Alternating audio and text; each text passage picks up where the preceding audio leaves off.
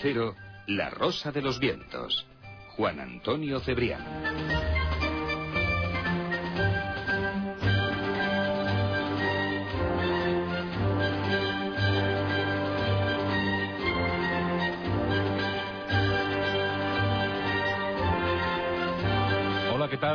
Buenas noches, mis queridos amigos. Bienvenidos a vuestro programa favorito. Bienvenidos a La Rosa de los Vientos en la sintonía inconfundible de Onda Cero Radio. Tomamos el relevo de Javier Ares y su magnífico equipo. Qué buenas tardes nos dan, ¿verdad?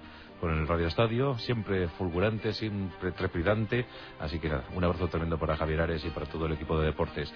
Y ahora nos toca a nosotros hasta las 4 de la madrugada, tres en Canarias, con nuestra tertulia mágica, tertulia Zona Cero, tertulia de las 4C Creo que os va a interesar muchísimo esta noche. Vamos a pasar un buen ratito, un rato agradable de comunicación y eso es lo que hacemos, eh, disfrutar e intentar que vosotros también disfrutéis con nosotros. Un equipo fantástico que hace posible este programa. Está Sergi de Monfort, el príncipe del sonido, Silvia Casasola en nuestra coordinación, nuestra producción y redacción Macarena Yagüe, Martín Espósito, este que os acompaña como siempre encantado y feliz como una lombriz, vuestro amigo y compañero Juan Antonio Cebrián. Bueno, y lo primero que deseamos hacer es eh, felicitar a los príncipes de Asturias, eh, que van a ser papás, y bueno, pues eso es una alegría para todos. Así que nada, vamos a ver, vamos a ver ese vástago, cómo viene, y vamos a ver qué nombre le ponemos, porque no está todo dicho en cuanto a lo de los nombres. a lo mejor le ponen Juan Carlos, a lo mejor le ponen Sofía, pero ¿y si le ponen Pelayo? ¿Y si le ponen Rodrigo? Es que no saben que hay ciertas historias negras circulando sobre esos nombres. Hoy vamos a saberlo, gracias a Carlos Canales, eh, eh, nunca jamás hubo Pelayo II o Rodrigo II. Vamos a, vamos a verlo esta noche y de paso espero que lo escuchen en la zarzuela a modo de orientación. Intentamos siempre ayudar desde aquí. Bueno, en todo caso, muchas felicidades. Hablaremos eh, de noticias como que una astróloga quiere denunciar o ha denunciado a la NASA por este experimento de hacer impactar una sonda, un artilugio contra un cometa para descortezarle y ver el interior. El cráter eh, va a ser de una hectárea, de 10.000 metros cuadrados, y el impacto el próximo 4 de julio, no puede ser otra fecha. Bueno, pues esto, eh, vamos a comentarlo. Esa astróloga sí tiene, bueno, posibilidades, ¿no?, de parar la operación, este impacto profundo. También diremos que hay un juicio en Kansas, se está celebrando un juicio en Kansas eh, y el darwinismo es protagonista absoluto de ese juicio. Seguimos todavía vueltas de, la evolución, la creación, bueno, siempre curioso esto y en los Estados Unidos mucho más. Sobre la Virgen pintada en el subsuelo, eh, también en Estados Unidos, algo hay que contar. Sobre la longevidad, parece que alguien ha encontrado la fórmula de la longevidad, la fuente de la eterna juventud que buscaba Ponce de León, pues parece que ha sido hallada en animales. También hablaremos de ese debate famoso sobre si se está insertando demasiada materia humana en los animales de experimentación en laboratorio. Lo comentaremos. Luego que parece que se ha descubierto eh, una sonda estrellada contra Marte hace ya cinco o seis años. y bueno, pues eh, parece que han descubierto los, los restos. Yo creo que la tertulia viene fastuosa, como siempre, con Jesús Callejo, Carlos Canales y Bruno Cardeñas. Y además vuestras consultas, zona cero, en rosa.vientos.es. Luego eh, viajaremos junto a Fernando Jiménez del Oso. Sabéis que estamos recordando sus viajes eh, más sentimentales, sus viajes más profesionales aquí en la Rosa de los Vientos. Y vamos a recordar la epopeya del Palenque, claro, el astronauta famoso del Palenque cuando alguien se dijo y luego se desdijo. Bueno, pues eh, ese viaje a México, a esa zona maya de, México, vamos a recordarla con el buen doctor. Tenemos nuestro correo electrónico, la gente sin escrúpulos, nuestro azul y verde, y también somos europeos y que hasta las 4 de la madrugada, tres en Canarias. Bienvenidos al club, bienvenidos a la Rosa de los Vientos. Comenzamos. En Onda Cero, la Rosa de los Vientos.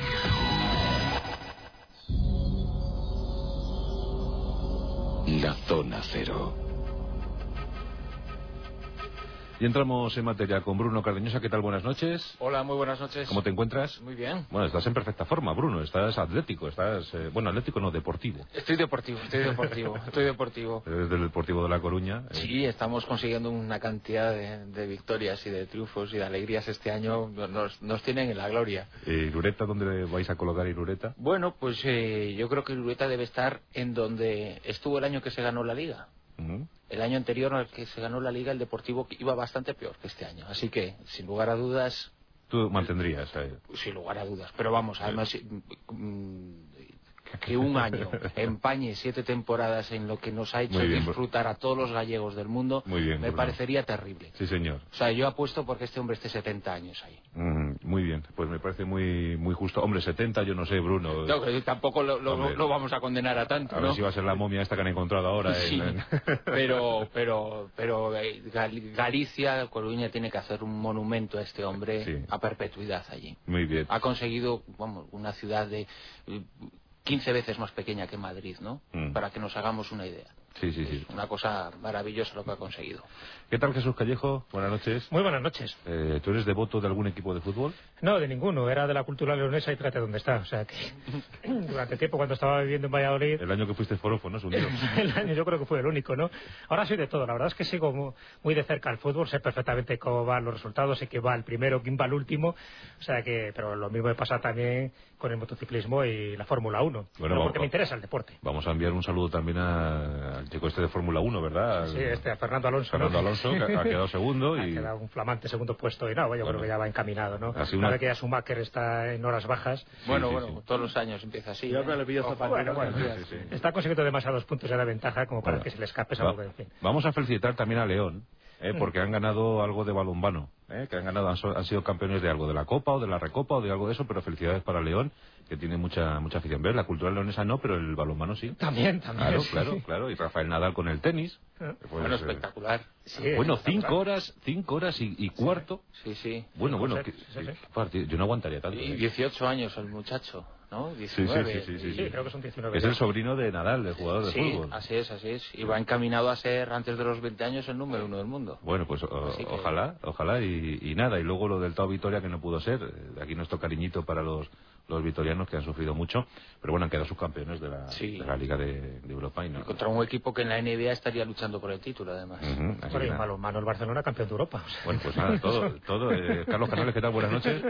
Estamos a la última, ¿eh? Estaba pensando, sí, es verdad, sí, estaba pensando en lo de Nadal, que es curioso, porque para los de mi generación les recordará a la familia Llorente que todos eran buenos en deporte, cada uno en uno. Los futbolistas, sí, sí, de baloncesto, era algo impresionante. Toda la familia eran jugaban en primera. Era algo terrible. España ha avanzado mucho en esto del deporte. Sí, ¿eh? sí, es cierto. Nos queda una sola cosa que es como una maldición. ¿Sí? El Mundial de Fútbol. Sí, bueno, pero... Es como una maldición. Es el, al final España acabará ganando un Mundial de Fórmula 1, un español, y nos irá faltando el, el, fútbol. Es algo increíble. Que tengamos un campeón de Fórmula 1, ¿verdad? Sí, sí, no. A mí de, verdad que el fútbol empieza a ser una especie de maldición. Es este país de futboleros que encima nos ocurra esto. Bueno, será que estoy enfadado por los segundos. Bueno, pero ganamos una Eurocopa en, en, los 60, ¿no?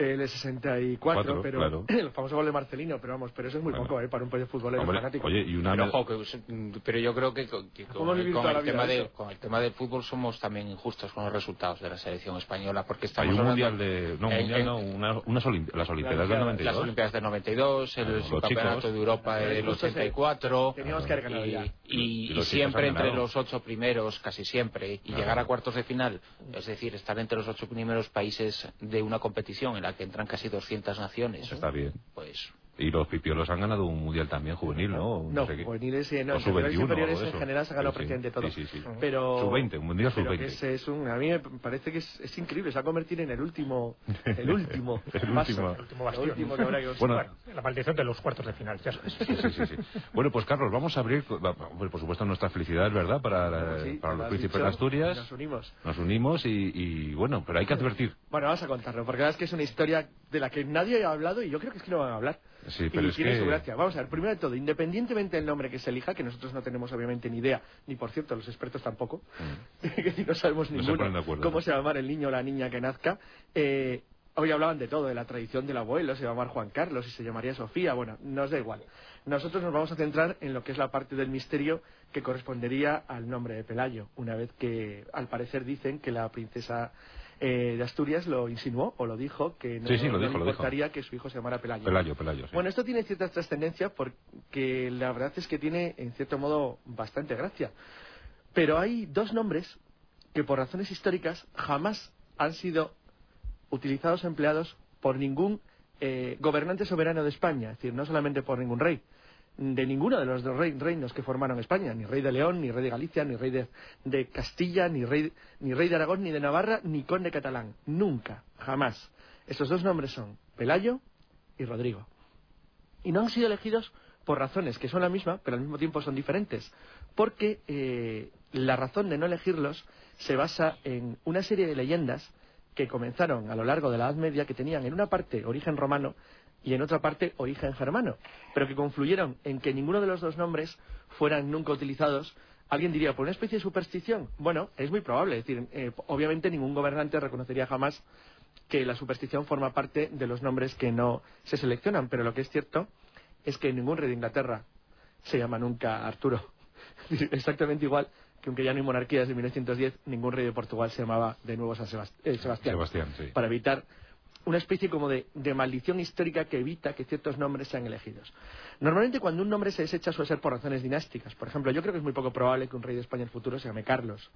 No por nada especial, sino porque, bueno, porque vincularías a la existencia de que, aunque no fueron reyes de España, sí una parte de España siguió a una serie de reyes llamados Carlos durante el siglo XIX. Mm. O exactamente igual que en España, a pesar de ser el nombre borbónico francés por esencia, ningún rey se ha vuelto a llamar Luis, mm. por el hecho de que el único Luis que hubo pues murió muy pronto y tuvo que volver a ser sucedido por su propio padre, que le había dejado la corona, Felipe V. Bueno, estas son las que se llaman cuestiones, o bien, bueno, pues de simbología dinástica, o bien de otro tipo. Por ejemplo, yo veo muy complicado que el, hijo, por ejemplo, de Felipe Leticia se llamara, de los príncipes de Asturias se llamara Juan. Tal vez Juan Carlos sí, pero es poco probable que se llame Juan. bueno, sería muy largo de contar los motivos, pero realmente Existen una serie de nombres. Sería un hermoso eh, homenaje a Juan III. claro, pero el problema es que muchos de los monárquicos sí consideran o han considerado siempre, por ejemplo, el ABC. El periódico ABC siempre habla de Juan III. Juan III eh, yo soy de los que considera que en España un rey lo es cuando reina de manera efectiva. Por eso José Bonaparte rey de España y Juan de Borbón entiendo que no. Pero bueno, en cualquier caso, por respecto a lo mejor a los que al fin y al cabo han apoyo a la institución, pues a lo mejor se decide no elegir el nombre. Es una cosa muy cómoda, eliges otro y ya está. Mm. Bueno, estos serían los hechos simbólicos que hay detrás de los nombres en todas las monarquías de todos los países del mundo que tienen monarquía. Mm. Pero luego existen los llamados nombres malditos, los nombres prohibidos, los nombres cerrados, los que nunca se eligen. Sería el caso de Sebastián cuando había monarquía en Portugal o sería el caso de Arturo en la monarquía británica. ¿Por qué nunca un rey de Inglaterra se ha llamado Arturo? Bueno, pues por la sencilla razón de que el rey Arturo sería el rey del fin de los tiempos. Eso es. Claro, ese es el motivo. Entonces dirán, ¿por qué ningún reino condado de la península jamás llamó a su heredero Pelayo? ¿Por qué nunca eligieron el nombre de Rodrigo? Bueno, pues por la misma razón, pero con matices distintos. Vamos primero por la parte de Pelayo, que es la tradición romana, y luego vamos con la parte de Rodrigo, que es la tradición germana. Mm. Eh, durante el final del Imperio Romano sucedió un hecho muy curioso, un hecho que obviamente fue imposible de entender por la gente que lo vivía en aquel momento, porque pura y simplemente no se enteraron que el Imperio Romano había acabado. El Imperio Romano no es como un partido de tenis. O sea, exactamente nadie se enteró que el Imperio Occidental había desaparecido durante generaciones. Mm. De hecho, muchos reyes bárbaros germanos de Europa Occidental siguieron solicitando eh, una especie de señales de investidura como, reyes a los emperadores de Oriente durante un tiempo. Pero bueno, de manera convencional, más o menos, a lo largo de los siglos VI y VII, todo el mundo se dio cuenta que desde finales del siglo V no había un emperador en Roma. Eso sí era algo evidente. Y eh, comenzó a abrirse paso entre las clases cultas, obviamente, las pocas que quedaban en Europa, que en realidad había una fecha en la que se podía poner fin al imperio de Occidente, al imperio de Roma. Lo curioso es que el emperador de Roma era Rómulo. Es decir, tenía el mismo nombre que el fundador de Roma. Al que llamaban con desprecio Augustulo. exacto. Al que llamaban además Augustulo, el pequeño Augusto. como decir, el pequeño Cesarillo que había por aquí. Pero es que Augusto fue el primer emperador. Con lo cual, el último emperador romano reunía en su nombre al fundador de la ciudad y al primero de los emperadores. Esta curiosidad hizo que se fuera adentrando entre la población europea la leyenda o la tradición de que el fundador de un reino nunca debía tener de nuevo el nombre, porque si lo tenía sería o coincidiría con el final del reino. Cerraba el ciclo. Claro, cerraba un ciclo. Por eso se fue abriendo paso en la Edad Media una pequeña leyenda, aunque Pelayo nunca se tituló como tal rey, el primero que se titula como rey es, eh, es Alfonso de Cantabria, su yerno, hmm. que es el primero que se titula rey. Fábila tampoco. Hay mucho debate también. Hay ¿eh? un debate porque no se conservan documentos que como tal, por lo menos contemporáneos, posteriores sí, hmm. hablen de Pelayus Rex. En cualquier caso, lo que sí es cierto es que Pelayo es el que funda el reino de Asturias y por derivación y por herencia la monarquía española. O sea, así de claro. Entonces, ya en la propiedad media, eh, principalmente a partir de la consolidación de Alfonso II, cuando se intenta restaurar el orden neogótico en el reino de, León, en el reino de Asturias, luego de León y posteriormente corona castellano-leonesa, se va abriendo paso a la idea de que ningún rey se tiene que volver a llamar Pelayo. Porque va surgiendo una leyenda cogida de la historia romana, de primer Rómulo, último Rómulo, primer Augusto, último Augusto, de que en realidad eh, lo que abre Pelayo cierra Pelayo. Es decir, Pelayo creó la monarquía, un Pelayo la terminará. Entonces, esta leyenda medieval se cruza curiosamente con otra que es de origen germano, aparece un montón de, sagas, por ejemplo, estaba leyendo esta tarde la saga de Rolf Kraki, que la publicó hace poco en la versión de Paul Anderson, un conocido escritor de ciencia ficción de origen danés, eh, la publicó la dirección, la colección que dirigía Javier Martín Lalanda, Última Tule, en la editorial Anaya, donde en la saga de Rolf se representa muy bien el, mito del rey Rodrigo, es decir, eh, hubo una leyenda medieval castellana que recoge, por ejemplo, Menéndez Pidal en su obra sobre el, sobre el Cid, que decía, un Rodrigo eh, perdió España, otro la salvará. Es decir, Pelayo va a ser el rey del fin de los tiempos y Rodrigo el primero de la nueva era. Entonces, esta leyenda, eh, que en este caso confluye, forma una especie de mito medieval muy arraigado, sobre todo en Castilla y en León, que indicaba claramente que había dos nombres que nunca tenía que tener un rey de España. Uno el que acabará con la monarquía, que sería Pelayo, y otro el que empezará la nueva, porque ese no será un rey nuestro, sino será otra cosa, que será Rodrigo que es el que tendrá, en teoría, al igual que el rey Arturo en las leyendas tradicionales inglesas, o igual que el sebastianismo en las portuguesas, será el rey que vendrá en el fin de los tiempos. En Francia, por cierto, será Enrique. Entonces, bueno, este tipo de. que es el, mismo que cierra el ciclo de la última monarquía francesa. Bueno, esta especie de leyendas eh, aunque realmente no sean algo que nadie pueda reconocer como tal, son hechos evidentes. Son más de mil años de monarquía continua en la que nunca nadie eligió el nombre de Pelayo para el descendiente de la monarquía de ningún reino, condado o estado soberano de la península ibérica, porque sabía que cumplía la tradición y la maldición de que el que abre el ciclo es el que lo cierra. Pelayo salvó a España, otro Pelayo la perderá. Pues nada, vamos a enviar la cinta a la zarzuela. ¿eh? Oye, pues si algo podemos hacer a última hora, porque, que lo frenen. ¿eh? Pero vamos, que es una tradición de origen romano muy curiosa que se fue, que se fue arraigando en toda Europa Occidental, que indicaba que siempre el que había abierto el ciclo era el responsable de la muerte del ciclo. La, verdad es que fue curioso, porque no deja de serlo, que Rómulo Augustulo le hizo que le llamaran el pequeño Augusto, Augustulo, a alguien que ya se llamaba Rómulo y que encima fuera el último emperador de Occidente. De todas formas, es algo curioso. Me temo que va a ser el, secreto más eh, indescifrable de los próximos seis meses, ¿no? Mm. Y estamos dando por hecho, ojo, que va a ser un varón. No, no, no, no, no hemos dado por hecho. Hemos dicho que si es niña puede llamarse Cuadonga si Sí, sí, sí. pero, pero está, yo creo que la sociedad en general ya da por hecho que es un varón. Ah, bueno, hay una leyenda urbana divertidísima la propia, la propia nota de la, la Casa Real habla del heredero. Sí, Sabéis que hay una. Eh, yo no sé si es un error o, ya nos están indicando que, algo se sabe, aunque bueno, tienen que pasar esas. También son 14 Para los que se quieran divertir, que te en internet. algo, extraño. Que puede teclear en internet una cosa muy divertida y es que hay una leyenda urbana que habla de una conspiración muy, muy simpática, según la cual la monarquía española altera los, los nacimientos para que el primero siempre sea varón.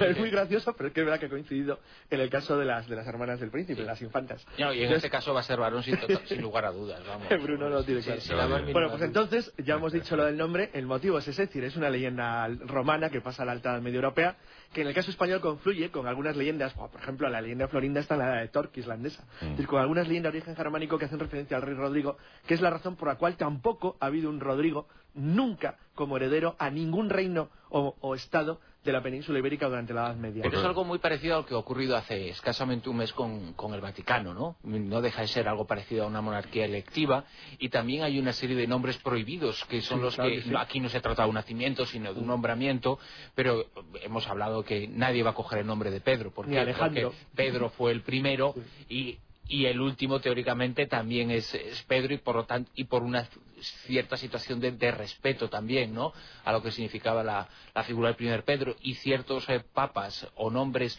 que están asociados a papas más, más oscuros a lo largo de, la historia con su cierta leyenda negra pues tampoco son eh, recogidos por los, en los nuevos nombramientos. Es algo que, a mí me ha sorprendido escuchar tanto nombre de Pelayo precisamente en estas horas por lo que está Carlos contando no aunque me temo que es algo más de, eh, propio de, la población que de la Casa Real, que creo que en este caso tendrá muy buenos asesores y sabrán escoger. Bueno, desde luego los han tenido durante los últimos 1.200 años. Con lo cual yo supongo que, sabrán mantener esa, esa tradición. No, en serio, en Inglaterra hubo un debate el por qué nunca hay un príncipe de Gales Arturo. Es una cosa fascinante. Bueno, pues eh, Carlos Canales ha hecho aquí de profeta. Eh, vamos a guardar la cinta como lo empaño y la, sacaremos dentro de... Yo, yo apuesto por Juan Carlos. Yo también Juan Carlos II. sí, sí, sí, sí, claramente apuesto por Juan, Juan Carlos. Carlos Bueno, pues eh, sí, sí. Y si vienen dos, como dicen algunos... Y Sofía. Claro, si vienen dos y son nene y nena, Bruno, ¿no te parece que a lo mejor nace primero el nene? Eh, Dando pábulo a la leyenda urbana. pues, pues no, no, no, ha salido primero el niño. Sí.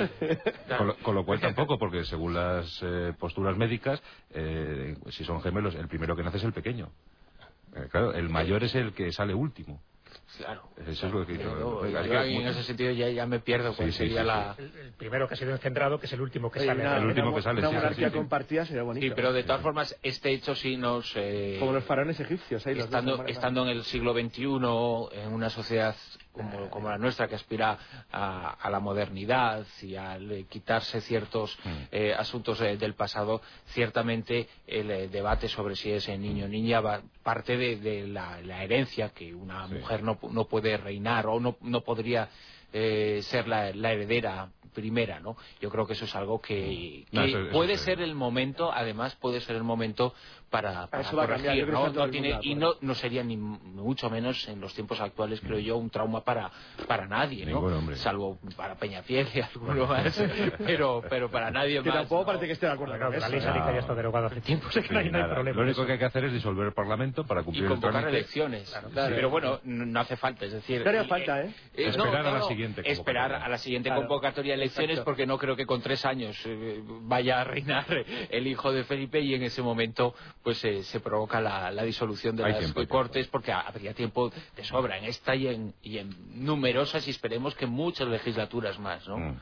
Hombre, la verdad es que tenemos un país eh, por ahora tranquilo y nos podemos permitir, ¿verdad?, ese, ese, ese tiempo, así que... Os habéis fijado también en este debate, ¿no?, que se está suscitando y que muy bien has puesto, Carlos, que realmente estamos hablando de una mera superstición, lo de no poner unos determinados nombres. Pero, mira cómo lo... hablando del papado y de la monarquía. Pero mira cómo lo respetan, ¿eh? instituciones con abolengo, eh, Nadie se arriesga. Pero tiene, pero tiene razón, tiene razón Bruno. ¿Tú te imaginas al, papado eligiendo el nombre de Pedro que pueden hacerlo? Porque no, hay unas... No lo hacen. Claro, no, hay unas motivaciones racionales. Es decir, bueno, ¿qué pasa si ponemos a Pedro eh, como papa o a Pelayo o a Rodrigo? no hay ninguna motivación. Sin embargo, hay una superstición que no se reconoce como tal, por eso quiero poner sobre el tapete esa palabra, porque realmente está hablando de una superstición, porque no hay otro tipo de fundamento el por qué no se puede poner ese nombre. Es decir, todo lo demás es por lo que le ocurrió a Rómulo Augusto bueno, pues no, deja de ser una superstición y el miedo a que vuelva a reproducirse. Pero es que eso es uno de los motores que ha movido muchísimas veces la sociedad y la política y la religión.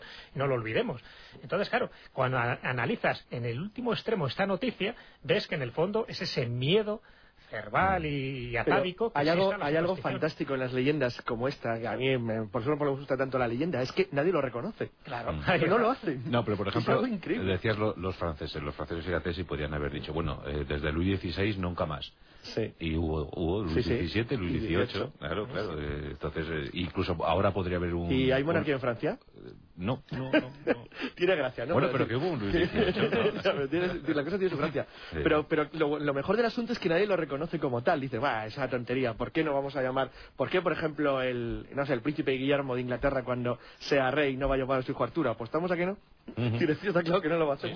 Luis Napoleón, o sea, que alguien se atrevió también a ponerse el nombre de Sí, pero es ahora otra rama. Mm. Bueno, bien, Orleans, que era un cargo... Bueno, pero Luis Alfonso sería... también es verdad. Luis XX, ¿no? Luis Alfonso. Sería Luis, Luis 20, creo. 19. No, 20, 20, 20, Luis 20. Luis 20. Luis 20. Bueno, pues ya está, en nuestro apartado legitimista y monárquico hemos comentado el asunto de Pelayo y de Rodrigo y esta curiosa historia, esta curiosa leyenda que circula en torno a algunos nombres y claro, pues de ahí nuestro temor cuando dijeron, anunciaron, bueno, si es un nenes le pondremos eh, Pelayo. Eh, en ese momento nos abrazamos todos compungidos y será el fin, será el fin. bueno. No creo que lo vayan a poner. Si no lo sabían, yo creo que después de esto que ha contado Carlos no se les va a ocurrir en la vida. Aunque lo pongan, tampoco sería el fin. Eso también lo tenemos claro. España es un, es un país tan, eh, tan raro, ¿verdad? Aquí no somos republicanos, somos rey publicanos, ¿no? somos, bueno eso, somos rey publicanos, sí sí sí, sí, Aquí sí, somos republicanos, pero menos mal que nos queda el rey siempre, ¿no? Como último recurso. Siempre hay un deseado. Bueno, pues eh, Jesús, eh, ya para lo que queda también, porque como el planeta va a estar al borde de la extinción, eh, como se desvíe el cometa y nos dé el piñazo, ¿verdad? Pues Pues sí, bueno, mira, ya por de pronto nos hemos evitado ya el malfario del 5 de mayo. ¿Te acuerdas que decíamos que no iba a pasar nada? Es verdad, aquí estamos, aquí estamos. ahí estaba todo el mundo el jueves, más o menos el que supiera esta noticia, pues mirando a los cielos y mirando a ver un poco los boletines de noticias de qué va a pasar, ¿no? Pero qué catastrofistas somos, ¿verdad? Estamos siempre, siempre estamos como esperando el fin del mundo. Pero ¿eh? yo creo que forma parte de esto que acabo de comentar, de esa superstición que aunque no la queramos reconocer, todos estamos un poco inmersos en ella, ¿no? Decir, bueno, y si es verdad, y si la profecía de ser Malaquías es correcto, y si Nostradamus acertó, y si realmente lo que ha dicho Parravicini es cierto, siempre estamos un poco en esa cosa. Después vemos que no pasa nada y entonces todos empezamos a decir, bueno, si ya decía yo, esto que va a ocurrir, porque de hecho si algún día ocurre el fin del mundo, el fin de los tiempos, pues eso, no va a haber comentaristas que luego lo comenten, ¿no? Salvo que sale del más allá desde otra dimensión. Pero tú pones una película catastrofista donde se acaba el mundo, y es que esa película es de taquillón, ¿eh? Sí, sí, sí, porque en el fondo forma parte, yo creo, un poco de nuestra esencia. Todos llevamos un poco esencias de muerte porque en el momento que nacemos es verdad que estamos mm. encaminados un poco a ello. Lo que pasa es que ese de mal de muchos con solo de tontos es cierto. Es decir, bueno, vale, yo me tengo que morir porque esa es la poco eh, mm. la solución final, ¿no? Pero que se mueran todos también. pero exactamente, pero ya puestos a morir, que, se mueran también los amigos y los enemigos, ¿no? Para hacer una especie de, orgía cósmica. Yo creo que queda siempre eh, como esa sensación, ¿no? De que es algo inevitable, pero que ya que es inevitable, vamos a ver cómo va a llegar, ¿no? Eso es una especie como de fuegos artificiales, que es lo que dice que va a ocurrir con el cometa Tempel cuando impacte la sonda, pues mejor que mejor, ¿no? Los primeros fuegos artificiales cósmicos que va a haber en este planeta, que lo, podamos ver, bueno, lo podamos ver, lo verán los astrónomos, porque nosotros no creo que lo podamos ver desde la Tierra. Será el 4 de julio si la astróloga rusa no lo impide. Exactamente. Entonces aquí entra, pues eso, al socaire, ¿no?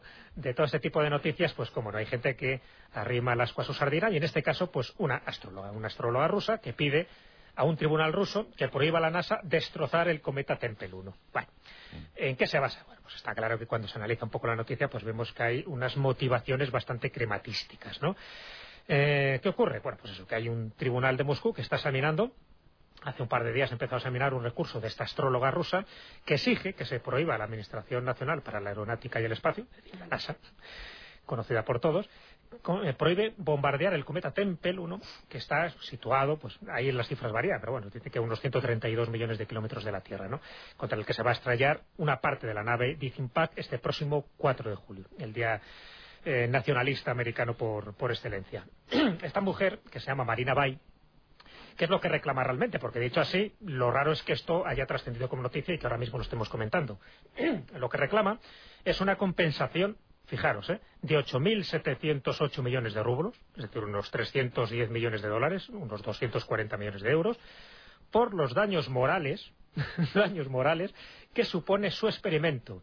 Este experimento que está previsto para el 4 de julio, el Día de la Independencia. Según la astróloga, esta aventura de la NASA menoscaba sus valores morales, atentan contra el estado natural del cosmos y destruye el balance natural de las fuerzas del universo. Mm. Toma ya, ahí es nada, ¿no? Yo creo que no sabe dónde, en qué basarse. O sea, fíjate que aquí ya no, recurre a lo que sería lo fácil, ¿no? Este tipo de movimiento apocalíptico que dice que no, que realmente es un cometa que se está acercando a la Tierra y que todo este esta maniobra, el Pad, sirve pues para acallar un poco pues, los rumores y decir que todo es una investigación científica para determinar la composición interna de un cometa y que realmente hay otras cosas mucho más peligrosas y que es el impacto inminente la, La rumorología popular lo que nos dice es que el cometa realmente se está acercando muy peligrosamente a la Tierra. Exactamente. Y que el propósito final de la NASA es lanzarle un pepinazo a ver si lo logra desviar, ¿no? Eso es lo que se está comentando, eso es lo que yo dije el anterior domingo en la otra tertulia, porque, bueno, es verdad, y cada vez es un rumor más extenso.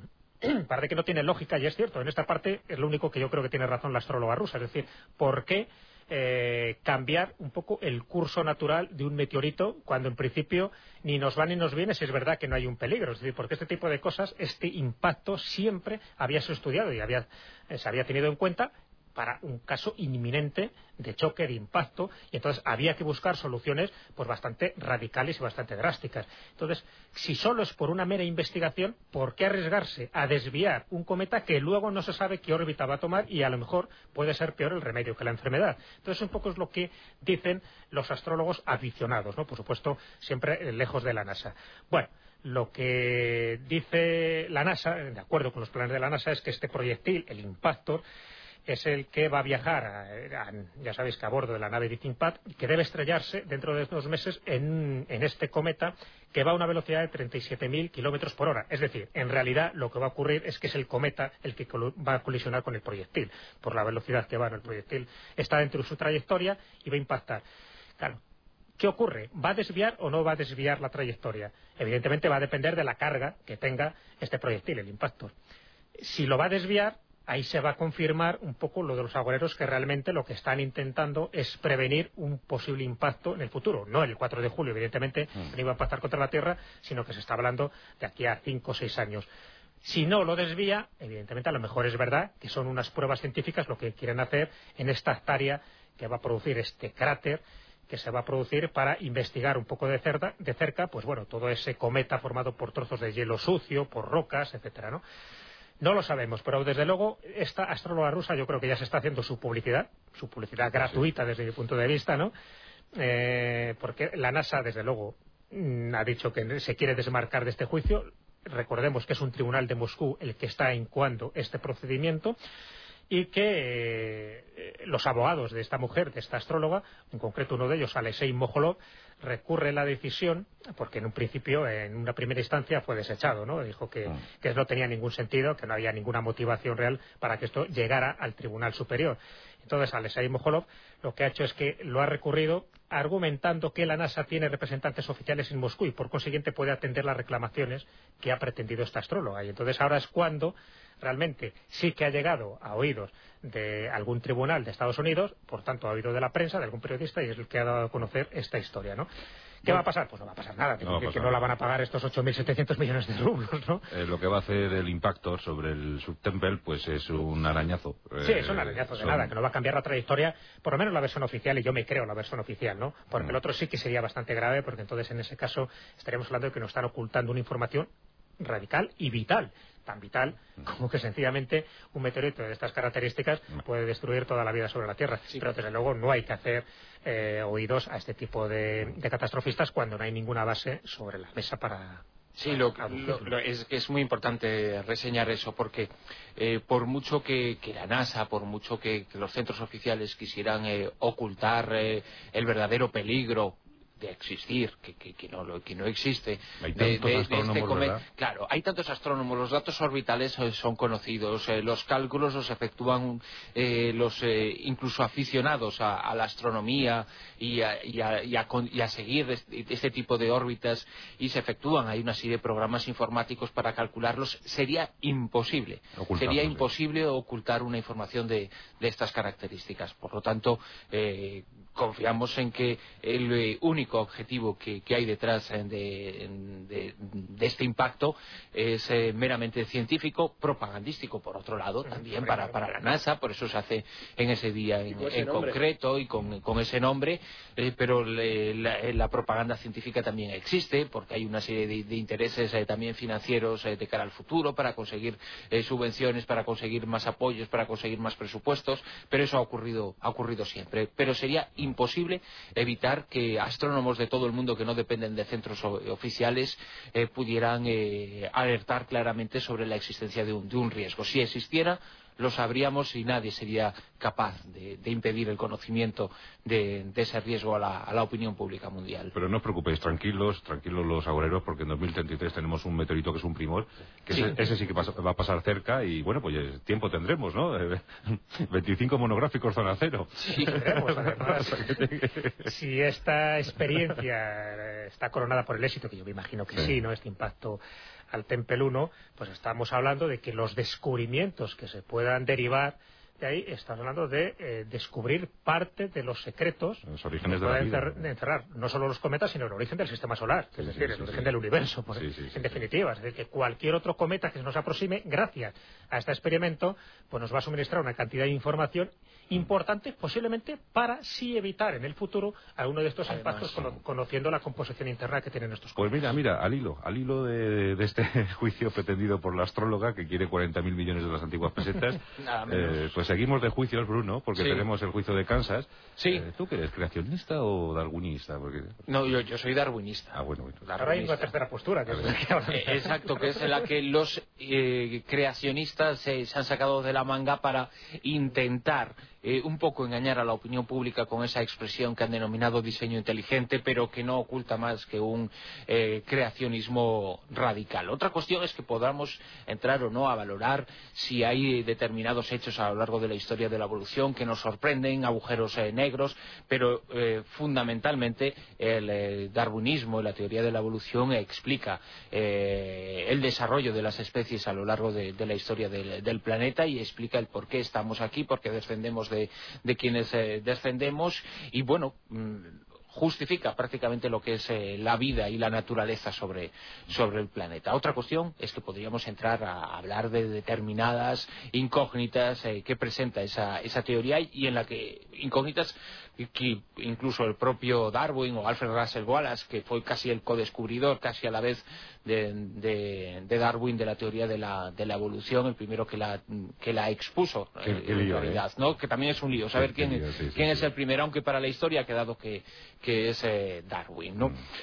Pero es que en la actualidad, en estos momentos, eh, a día de hoy, ya se ha celebrado la primera de las tres jornadas de una especie de, vista oral que se celebra en eh, Kansas y que recuerda mucho a algo que ocurrió en el año 1925, pero en eh, Tennessee, cuando un profesor, eh, un, profesor universitario, John Scopes, fue juzgado por enseñar la teoría de la evolución y fue condenado condenado, porque aquello teóricamente iba en contra de las eh, normas, y fue condenado a pagar 100 dólares de los de entonces, de los de hace casi un siglo.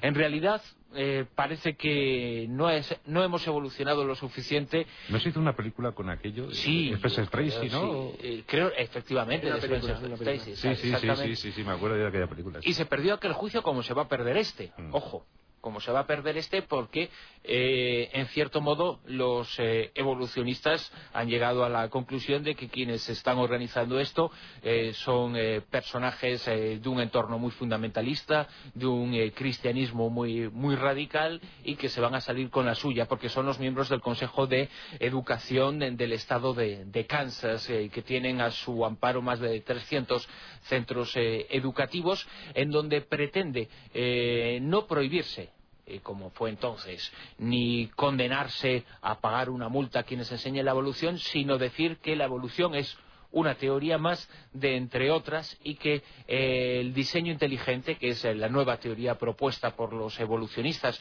o el, nombre, el nuevo nombre eh, políticamente correcto propuesto por los evolucionistas, pretenden que también se enseñe con la misma categoría y con la misma credibilidad que la teoría de la evolución de Darwin.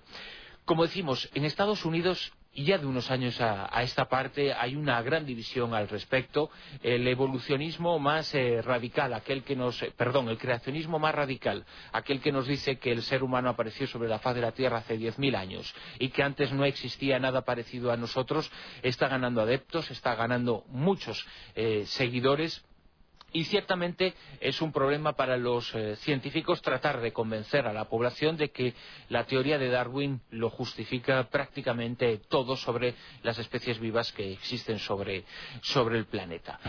En estos eh, mismos días en los que esta guerra de, ideas eh, llega a este pseudojuicio en, en Kansas del que se ha celebrado este sábado la primera de las vistas y en la que los evolucionistas han decidido no participar de, una forma activa. No van a presentar testigos, no van a presentar eh, excesivas eh, demostraciones de algo que consideran que está absolutamente demostrado, sino que se van a lanzar directamente a las eh, barricadas. ¿Qué es lo que ha propuesto la revista Nature?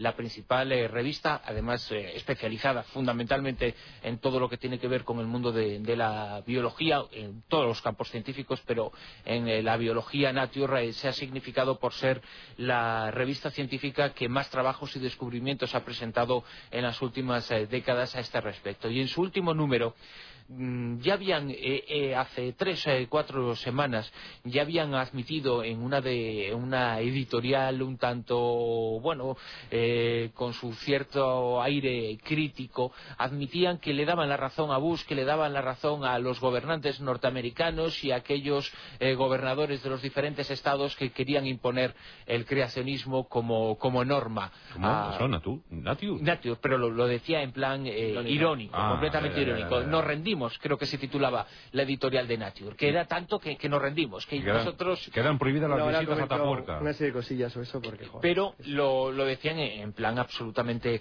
irónico. Y en este número eh, con un aspecto mucho más eh, guerrillero, instan a denunciar a dar a conocer la teoría de la evolución, a expresar la irracionalidad cuando se detecte en aquellos eh, profesores universitarios, en aquellos libros de texto y en aquellos centros en los que se pretenda imponer la enseñanza del eh, eh, diseño inteligente como la norma principal, pero ciertamente, ciertamente, eh, Nature lo que hace es significar un problema que está en la calle.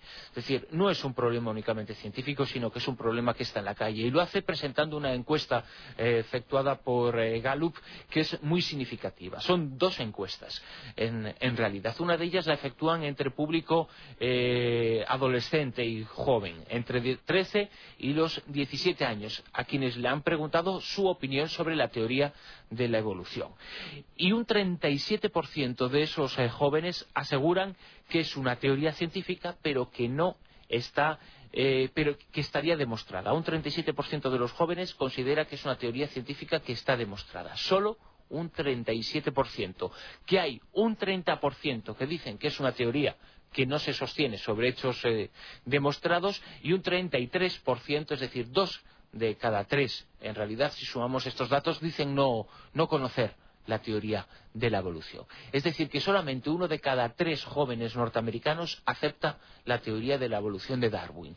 ¿Esto a qué se debe? Se debe a una serie de problemas educacionales eh, en una serie de estados, prácticamente los del centro y los del sur de Estados Unidos, en donde se da prevalencia a las eh, teorías que dicen que el mundo se creó hace 10.000 años y que los seres humanos, el primero de los seres humanos ya era exactamente igual a nosotros y que todo eso de los fósiles es un gran engaño de los eh, científicos y de los paleoantropólogos pero es que el problema eh, no solamente afecta a los eh, jóvenes, sino a quienes tienen que dar a conocer esas eh, teorías a los jóvenes, que son los adultos. Porque en esa misma encuesta de, Gallup publicada por Nature se pregunta a ciudadanos maduros cuál es su opinión sobre la teoría de Darwin y se formulaba la siguiente pregunta. ¿Cree usted que la teoría de la evolución se sustenta sobre hechos?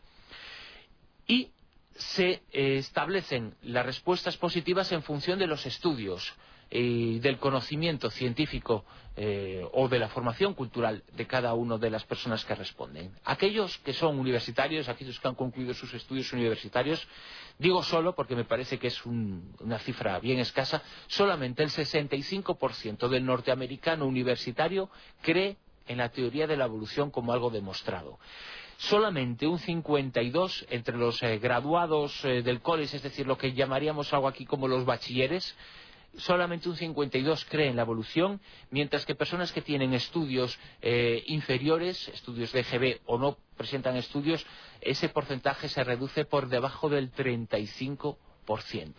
¿Esto qué quiere decir? Que todavía la mayor parte de la población norteamericana sigue sin conocer la teoría de la evolución y que entre los universitarios uno de cada tres no la acepta como una teoría con pruebas eh, científicas demostradas. Lógicamente, esto llena de fuerza a los eh, creacionistas que han logrado eh, dar una especie, entre comillas, de golpe de Estado dentro del eh, Comité de Educación de, Kansas, que en la ciudad eh, de Topeka, en la capital del Estado, en estos momentos están tratando de averiguar o de discernir en función de las pruebas que una y otra parte vayan a ofrecer si se tiene que presentar. La teoría de la evolución como algo que no es sostenido simplemente que es la opinión de un científico como era Darwin, o si hay que enseñar eso junto a la teoría del eh, creacionismo. La guerra en los Estados Unidos a este respecto, guerra entre comillas, una guerra de, ideas, es eh, tremenda.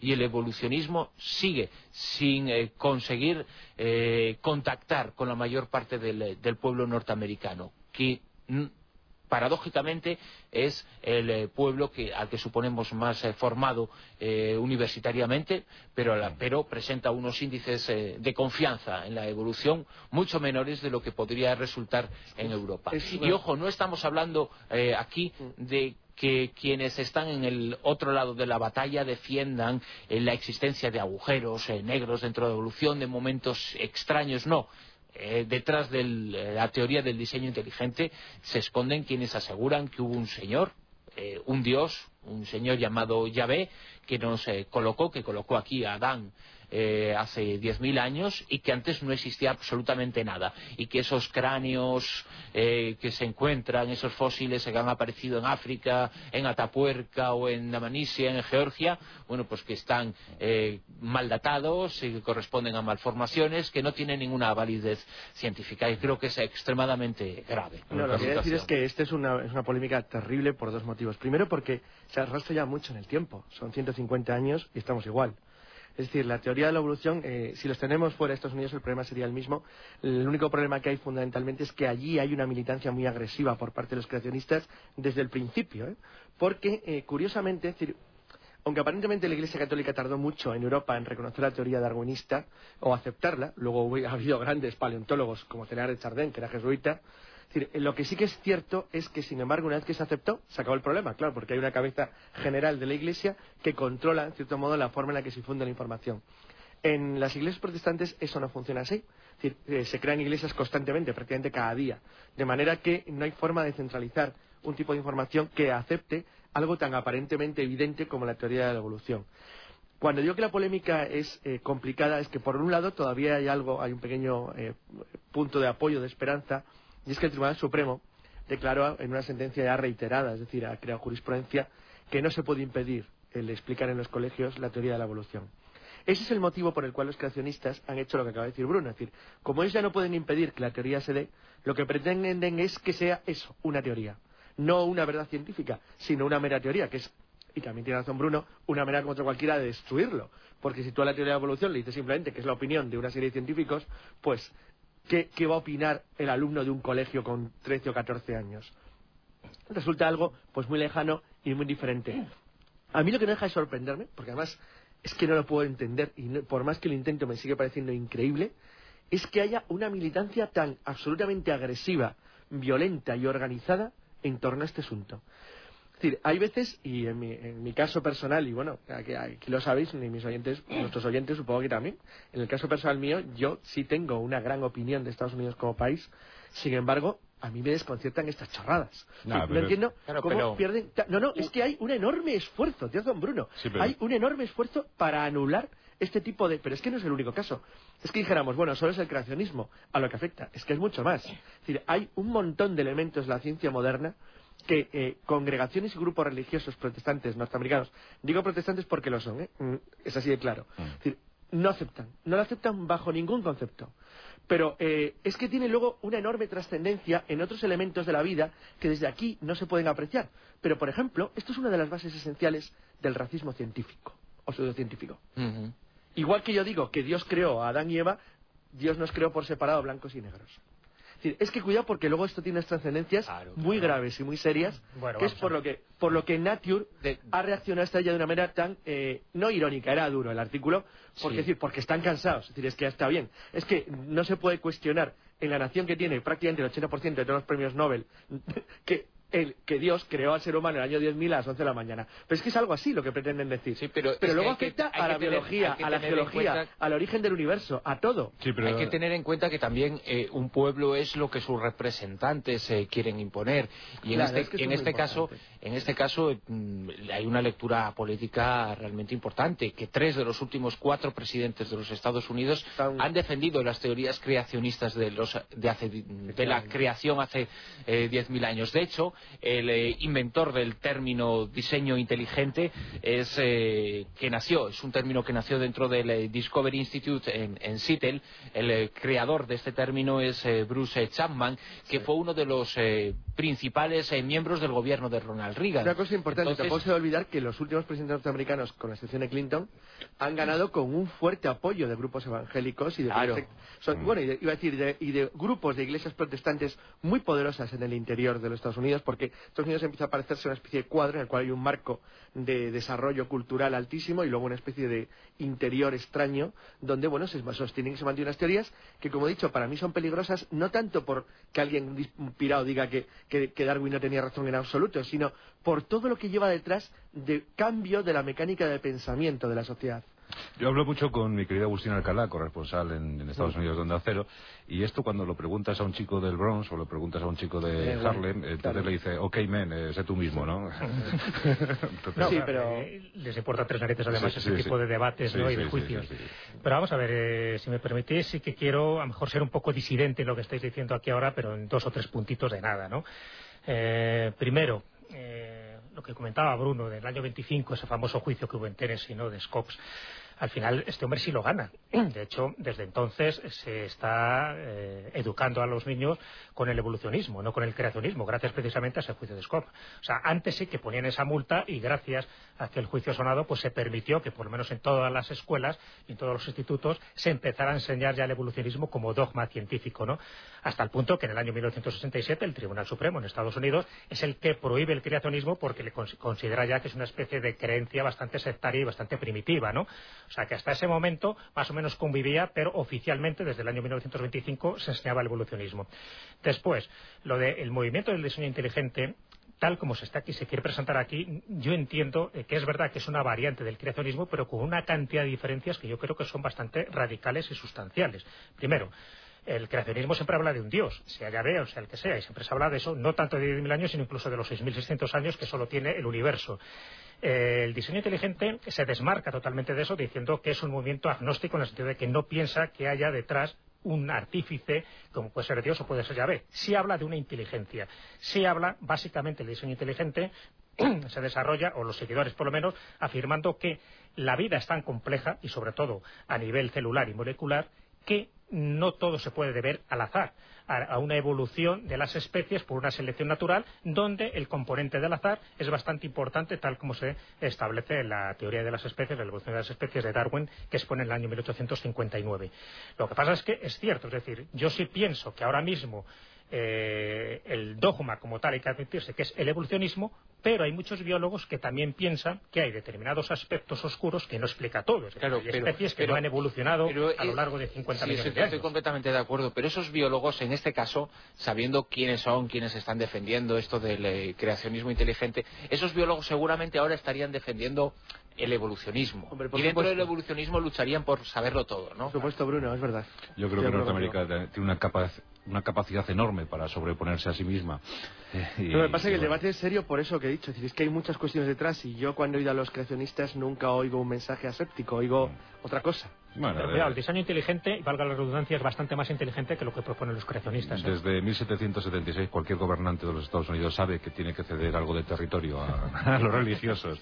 Son muy listos en el país donde mayor número de masones hay. Eh, y con todo lo que se implica, ¿verdad? O sea que saben, saben eh, cómo tensar y destensar la, la soga. Caramba, esto como ha quedado. Llega la información, nos ponemos al tanto de la actualidad y luego seguimos. Más tertulia, apasionante, ¿verdad? La tertulia de las 4C con Jesús Callejo, Carlos Canales, Bruno Cardeñosa comentando los asuntos del misterio, invocando a sus dioses para saber cómo está este siglo XXI. Ahora regresamos en cuanto escuchemos las noticias. En Onda Cero, La Rosa de los Vientos.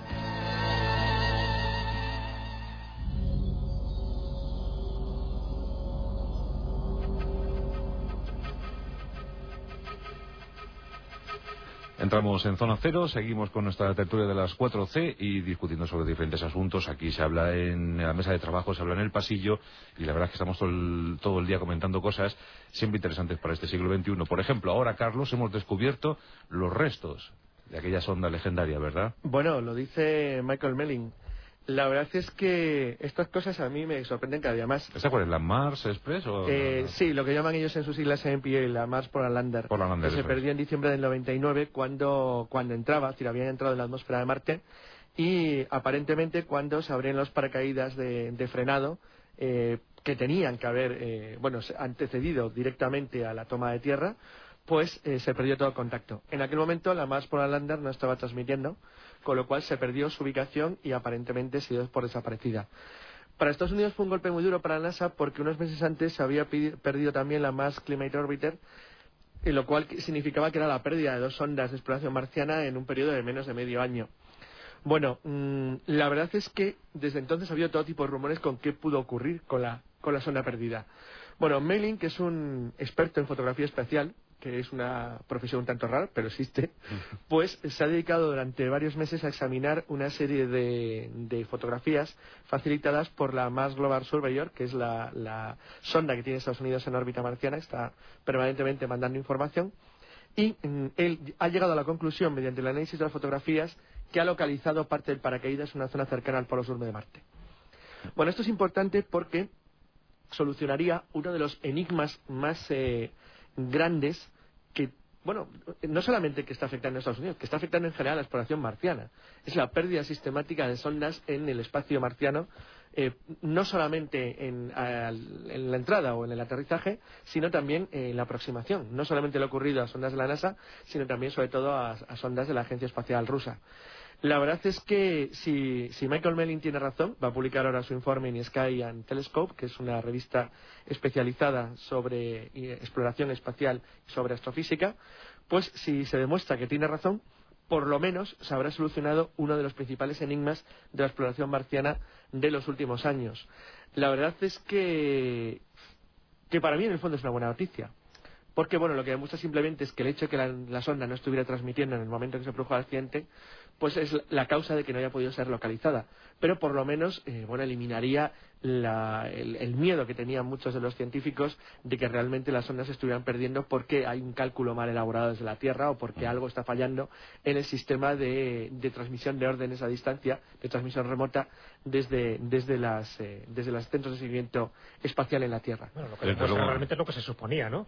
Sí, es lo que querían. Los se motores se pararon antes de tiempo y entonces los paracaídas no se abrieron en el momento justo y, no fueron los marcianos, ¿no? Con los no fueron los marcianos ni no hubo ninguna causa sobrenatural. en el caso de la Mars por Lander no hubo nunca. El, fenómeno de la causa sobrenatural fue, me parece, sobre todo con una sonda rusa, ¿no? Eh, corregirme si me equivoco, que fotografió, fotografió un extraño objeto en el momento de desaparecer. Sí, pero también existía sobre la Mars Polar Lander, que además se, perdió en el tiempo, creo que fue tres meses después de que... la, sí, la Climate De la Climate, exacto, y que fue además eh, la NASA en muy poquitos eh, meses cosechó dos dos fracasos que pusieron en riesgo el futuro de la investigación sobre, sobre Marte. Y yo creo que solamente ahora, en estos dos o tres últimos años, se ha recuperado el, tiempo que se, que se había perdido con la pérdida de, estas dos naves. Pero ya en su momento eh, hubo una serie de teorías que ahora, si se confirma la localización de la Mars Polar Lander, quedarán completamente desechadas, que en realidad nunca tuvieron crédito porque nunca se sustentaban en, en nada eran teorías que circularon en diversos eh, foros sobre que eh, durante esos eh, minutos de no transmisión sí hubo realmente una transmisión que hacía alusión a un segundo objeto de origen desconocido que parecía haber impactado contra la, sonda de la NASA antes de producirse el aterrizaje. Es decir, esto hablaba de la presencia de un objeto no identificado que había abordado a, la nave de, la NASA y que en cierto modo bueno pues había sido la causa de la desaparición. La localización de la Mars Polar Lander, algo en lo que se ha venido trabajando durante un, cierto tiempo, vendría a reducir a la nada una hipótesis que tampoco se sustentaba sobre, documentos eh, fidedignos. Por ejemplo, en el caso de la nave rusa, eh, creo que soviética todavía entonces, la Phobos 2, ahí por lo menos existía una fotografía eh, anómala, existía una serie de interrogantes que no pudieron ser respondidas por los científicos, pero en el caso de la Polar Lander yo creo que todo estaba bastante claro y ahora se, demostrará y parece que, que, de hecho que, está a punto de demostrarse finalmente la, la localización de, la Maspola Lander que no se sabía exactamente a, dónde había ido a parar y por qué no transmitía, pero siempre se supusieron cuáles fueron las eh, causas de su desaparición y ahora seguramente se, se, van a confirmar. Y eran las de la teoría oficial en, este caso. Pero no existían argumentos eh, sólidos para defender la existencia de ninguna conspiración de, ocultación sobre cuáles eran las causas de la, pérdida de la nave, al contrario de lo que sí que había ocurrido con la Phobos 2, la, la nave soviética, y como decimos, sí fotografió algo algo extraño. Bueno, pues en todo caso, cuando enviemos tripulaciones a Marte, recogeremos los cachitos y lograremos ubicar exactamente dónde se dieron el trompazo, ¿no? las, ondas. En el 2033 acaban de, asegurar algunos científicos. Yo estoy desesperado. Eh, eh Siempre atrasa, ¿no? Pues nos dijeron mayo de 2019, nos lo dijo Pedro Duque, mayo 2019. Ahora ya 2033 cuando nos va a caer el meteorito encima.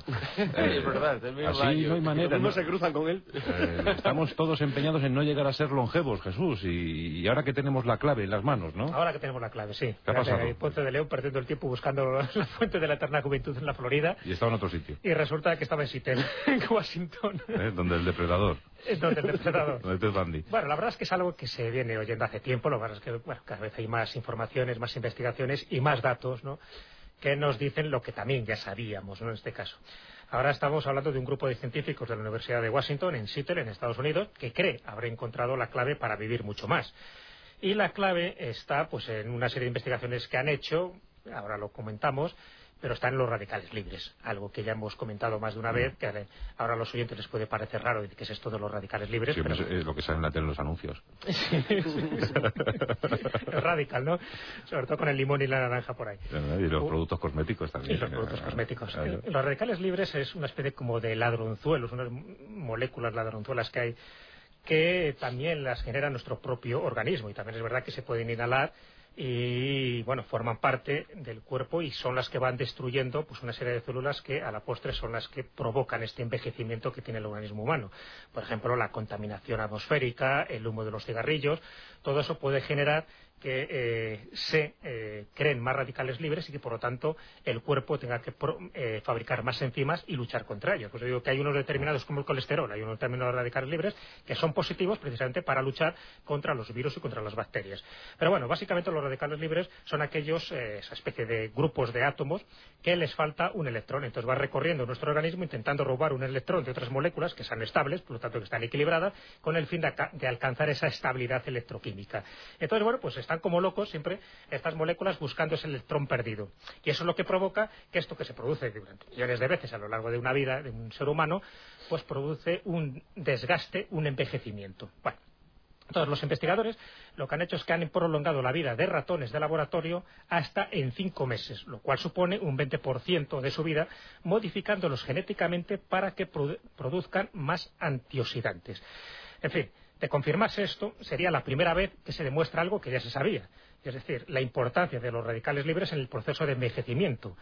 Y de ser aplicable en humanos, porque hasta ahora se ha demostrado en ratones, este descubrimiento podría extender la expectativa de vida un promedio de los 75 años a más de 100, es decir, de aquellos que tengan 75 a más de 100 y en esa relación matemática, ¿no? Mm. ¿Qué ocurre? Bueno, pues estos razones eh, utilizados en el experimento produjeron grandes cantidades de catalasa.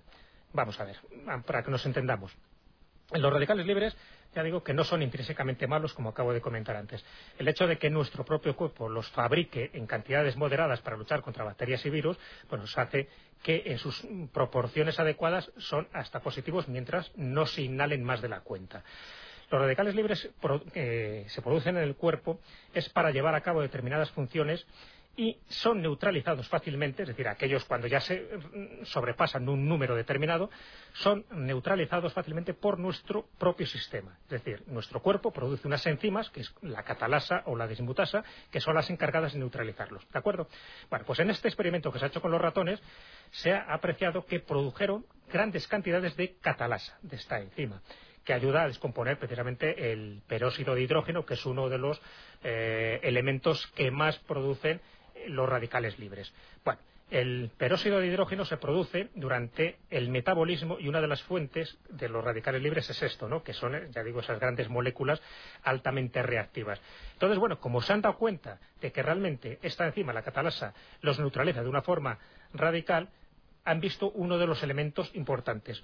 El otro, el otro de los hallazgos importantes que se ha hecho con los ratones es que durante el experimento se han dado cuenta que el lugar eh, donde más relacionados están estas enzimas para que se produzcan y neutralizan los radicales libres es en un lugar muy concreto y es en la mitocondria de la célula donde se dieron cuenta que los ratones producían esta enzima y que vivían mucho más tiempo, demostrando así que este tejido muscular del, corazón era más saludable, ¿no?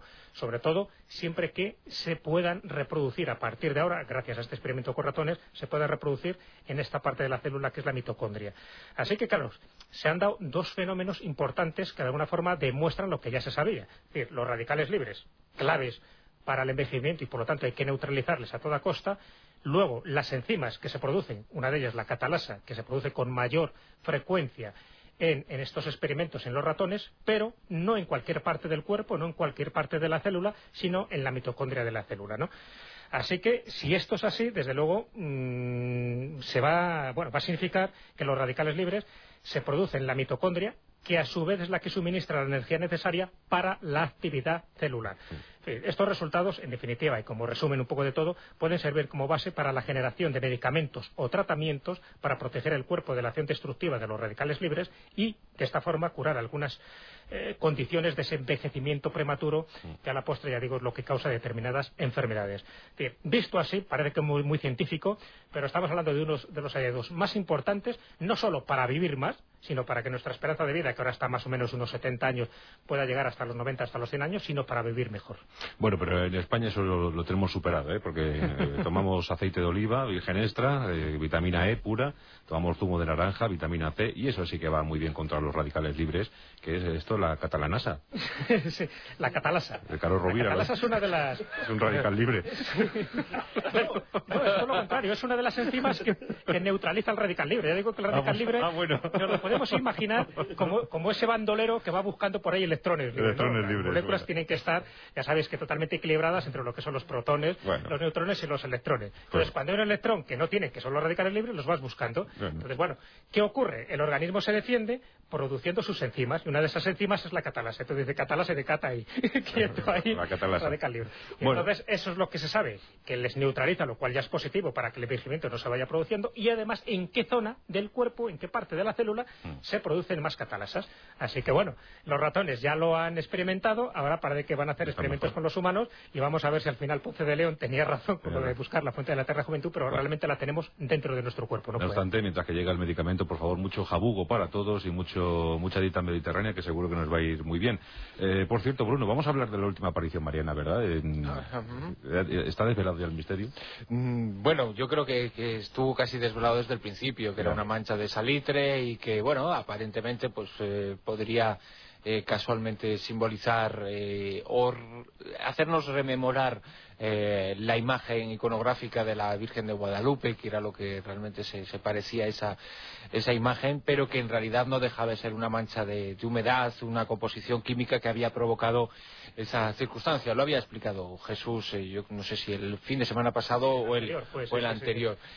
Pero lo cierto es que esa imagen estaba provocando una gran exaltación de, fe eh, por parte de, muchas eh, personas, pero, pero el otro día, hace aproximadamente 48 horas de mañana, en eh, este lugar de Chicago en donde se encontraba la, imagen, los primeros fieles que acudieron a observarla y a venerarla se encontraron con que ya no estaba y que encima estaba pintada de marrón y un graffiti, una expresión que decía pues lo siguiente, Big lie, gran mentira.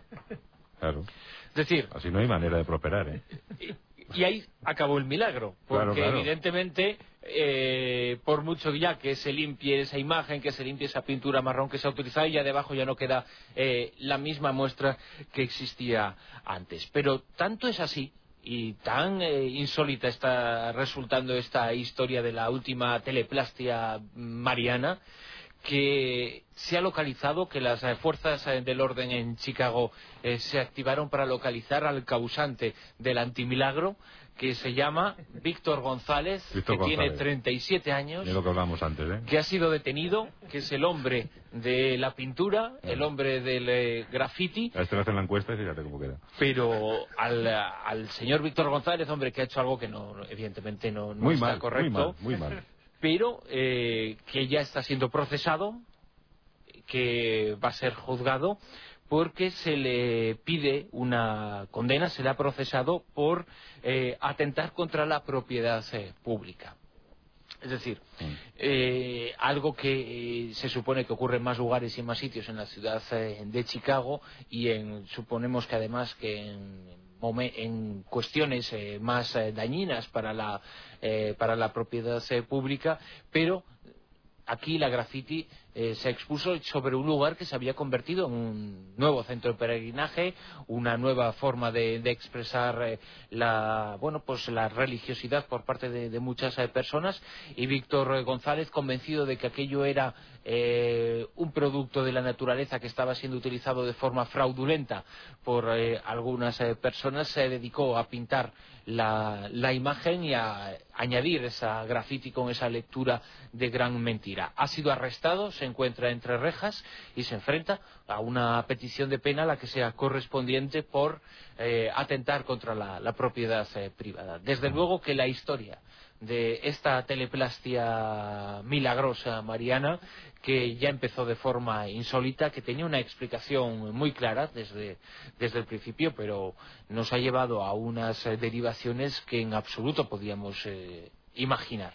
Afortunadamente, entre la aparición de la imagen milagrosa y la aparición de la imagen grafítica efectuada por eh, Víctor González han pasado apenas eh, diez días.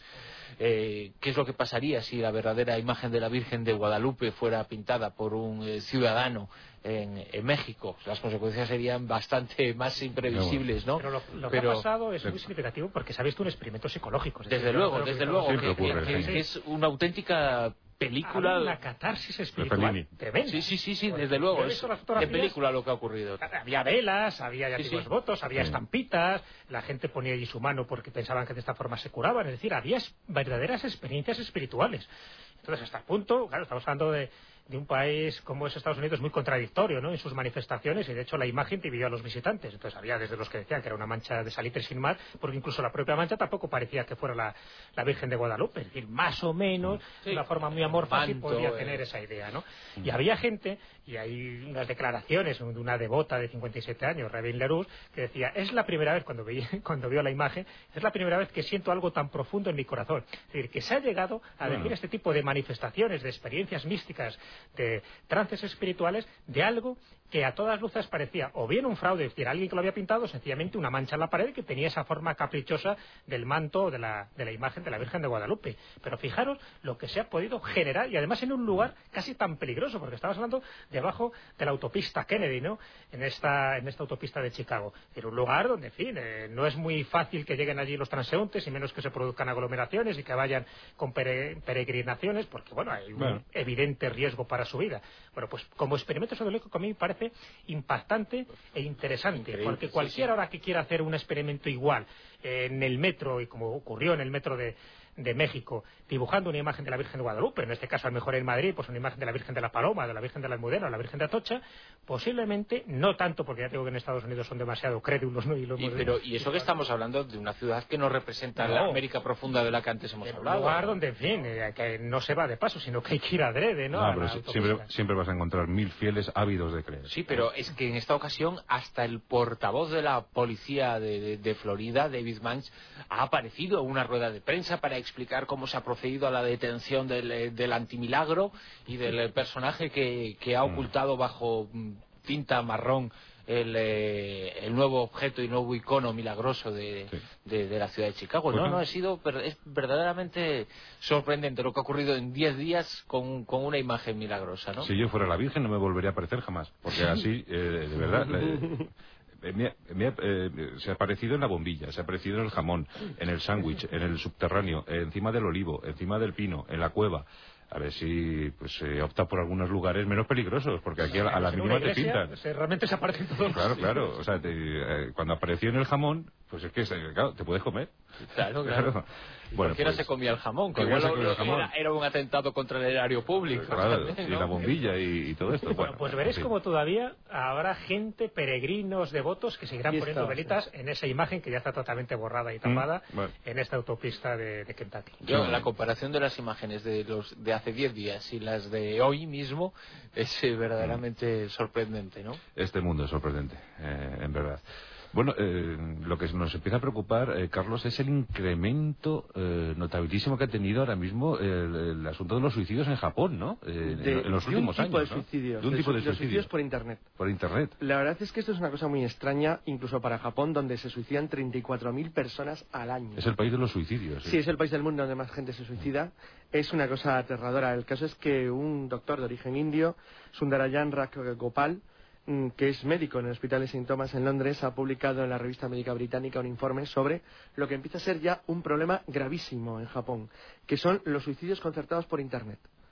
Van 90 desde el año 2003 y eh, en una progresión creciente. Ha habido cuatro la semana pasada. El problema consiste básicamente en que grupos de personas quedan por Internet, se encierran en sus coches y se suicidan como monóxido de carbono. Mm. Bueno, el problema es que cuando el doctor eh, Gopal hizo el, examen, el estudio sobre las características que presentaban los que se suicidaban así, demostró primero dos cosas. Primero, todos ellos eran gente con un cierto nivel cultural, es decir, no eran analfabetos precisamente. En su mayor parte eran matrimonios, muchas veces sin niños, o prácticamente siempre sin niños, y eh, aunque es cierto que encontró en un número significativo de desórdenes psíquicos y en alguna, en alguna parte de ellos, de hecho un tercio, enfermedades físicas, eh, esto no eh, evita el que en Japón empiecen a estar preocupados por el hecho de que la gente pura y simplemente quede en Internet para suicidarse. Aquí no hablamos de... Sí, hombre, se trata de una sociedad evidentemente con 34.000 años, que yo me, he quedado asustado al ver el número de suicidios. 34.000, sí. Sí, aunque tengan ciento y pico millones. Pero ojo, una cultura muy determinada que... Eh, sí, donde el suicidio tiene todo un simbolismo ritual muy específico y donde se considera en cierto modo una manera de limpiar tu expediente, en cierta forma, cuando has cometido un grave error. Y tener una enfermedad no te creas que la gente lo lleva bien eh, Exacto, no, en Japón es complejo, la población es Dejar de ser útil. Exacto, se valora muchísimo el trabajo y el esfuerzo para la comunidad pero en cualquier caso, lo que no tiene aparentemente sentido es que en muchos de estos casos, pura y simplemente era como una especie de deseo de autoquitarse del medio de la manera más cómoda y menos dolorosa. Sí, sí, sí. Eh, es sorprendente porque en el estudio de Sundarayan Raghbopal se ha detectado la cantidad de páginas web que existen ahora mismo en Japón donde hay toda una especie de información disponible sobre cómo suicidarse mejor pero incluso con rankings, ¿qué, qué, tipo de pastillas, en qué dosis, cómo lo puedes hacer, cómo te puedes suicidar con monóxido de carbono, cómo tienes que cerrar el coche. Es decir, la verdad es que el asunto empieza a ser grave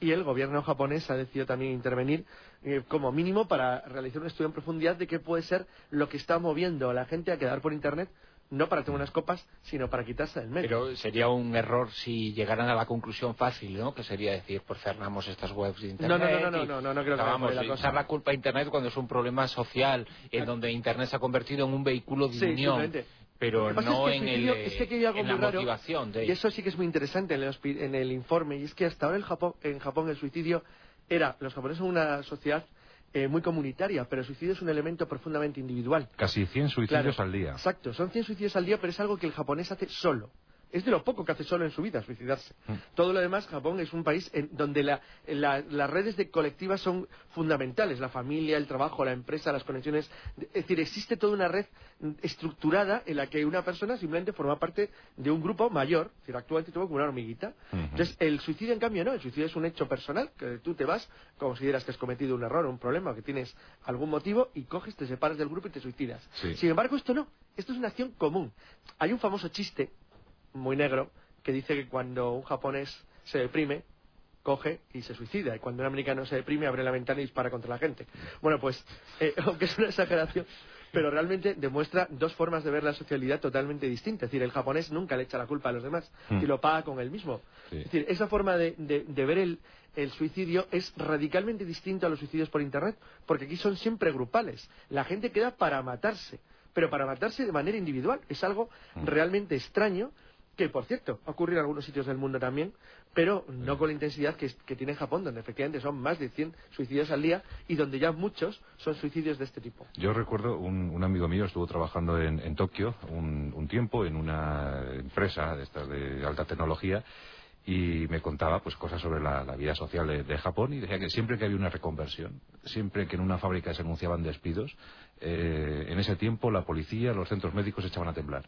O sea, porque sabían perfectamente que al día siguiente del reajuste laboral iban a caer eh, 10, 12, 14, o sea, ya lo tenían previsto y efectivamente ocurría ocurría. fíjate lo que son 100 al día, ¿eh? Sí, sí, sí. sí, Es una población de 125 millones, pero, pero bueno, muchísimo. muchísimo Sin embargo, en Japón hay muy poca gente, tú decías que tiene un sentido ritual, es verdad, pero hay muy poca gente que se suicide con el harakiri. Y hmm. menos con el seppuku, que es un poco ya la ceremonia... Hombre, que duele bastante, Jesús. No, no, no, ya, pero... Desde 1876 que, lo barrieron, ¿no? momentos... Es clavarte un cuchillo japonés en la... Ah, ah, pero eso es el suicidio ritual. Sí, bueno, el ritual y todo lo que quieras, pero hace un daño que no veas. Se lo digan a Emilio Salgari, ¿no? Sí, sí, italiano, decide suicidarse de esa manera, ¿no? O sea, que sin embargo no lo, no lo hacen eh, el caso de Yukio Mishima, ¿no? Por ejemplo, puede ser uno de los últimos ejemplos así como más representativos, pero simplemente él se suicida por una cuestión de honor, ¿no? De que ve que su, su país, Japón, ya no tiene esas ínfulas imperialistas que va yendo al desastre y una forma de manifestar ese rechazo, estamos hablando de que Yukio Mishima, además de un gran escritor, era de extrema derecha, pues entonces él con su guardia pretoriana, pues eh, se suicida y sí se hace el seppuku porque él se, raja el vientre, pero con un discípulo que le corta la cabeza justo en ese momento, cosa que no pudo hacer Emilio Salgari porque lo hizo solo en un bosque de Turín. Hubo cientos de suicidios en agosto de 1945 cuando escucharon los japoneses por primera vez la voz del emperador eh, y eso lo entendieron como un descrédito, como un deshonor y se suicidaron, ¿no? Eh, habían perdido la guerra. Además, es, escucharon, eh, sabéis que, yo soy de los que Sí, hombre, no tengo ningún elemento de juicio, es una opinión meramente personal. Yo creo que Estados Unidos se podría haber ahorrado perfectamente las bombas atómicas de Hiroshima y Nagasaki sin necesidad de por eso tener que invadir Japón en una cosa terrorífica. Y hay un ejemplo clarísimo, y es que los rusos hicieron 800.000 prisioneros en Manchuria en 10 días. En 10 días, sí. Así que tampoco fue tan tremendo. Lo de las bombas estaba ya predestinado. Exacto. eso sí. Eh, consultas, Zona Cero, ¿qué tal Martín Espósito? Buenas noches. Buenas noches. Consultas para nuestras tres. Sí, pues comenzamos con un comentario de Juana Costa acerca de la profecía del 5 de mayo sobre el impacto de un cometa. Dice una frase, fuego del cielo puede asociarse también a un bombardeo de la Tierra por rayos gamma que son generados por grandes catástrofes cósmicas, entre ellas las supernovas. Imaginad que una estrella se convierte en supernova en un radio de 100 años luz de la Tierra bueno, pues cuando la radiación gamma llegara a nuestro planeta, desintegraría la ionosfera y cocería la superficie planetaria, convirtiéndola en algo similar a la marciana. Por desgracia es un fenómeno que no podemos predecir, porque cuando vemos por un telescopio que una estrella se convierte en supernova, es porque su luz nos acaba de llegar, momento que coincidiría poco más o menos con la llegada de la radiación gamma que nos destruiría. ¿Eh? Ya estamos con las buenas noticias. Muy bonito. claro, pero bueno, lo que da es una información, no es una pregunta, realmente. Yo estaba viendo hace poco, además, en uno de los lugares donde más telescopios hay, que es eh, La Palma, en el Roque de los Muchachos, hay un, observatorio, creo que hay dos ya, pero hay un observatorio especial, además muy técnico, exclusivamente para detectar las reacciones gammas. O sea que, hay telescopios eh, eh, casi especializados en determinados movimientos o fenómenos que se pueden producir en, el espacio. ¿no?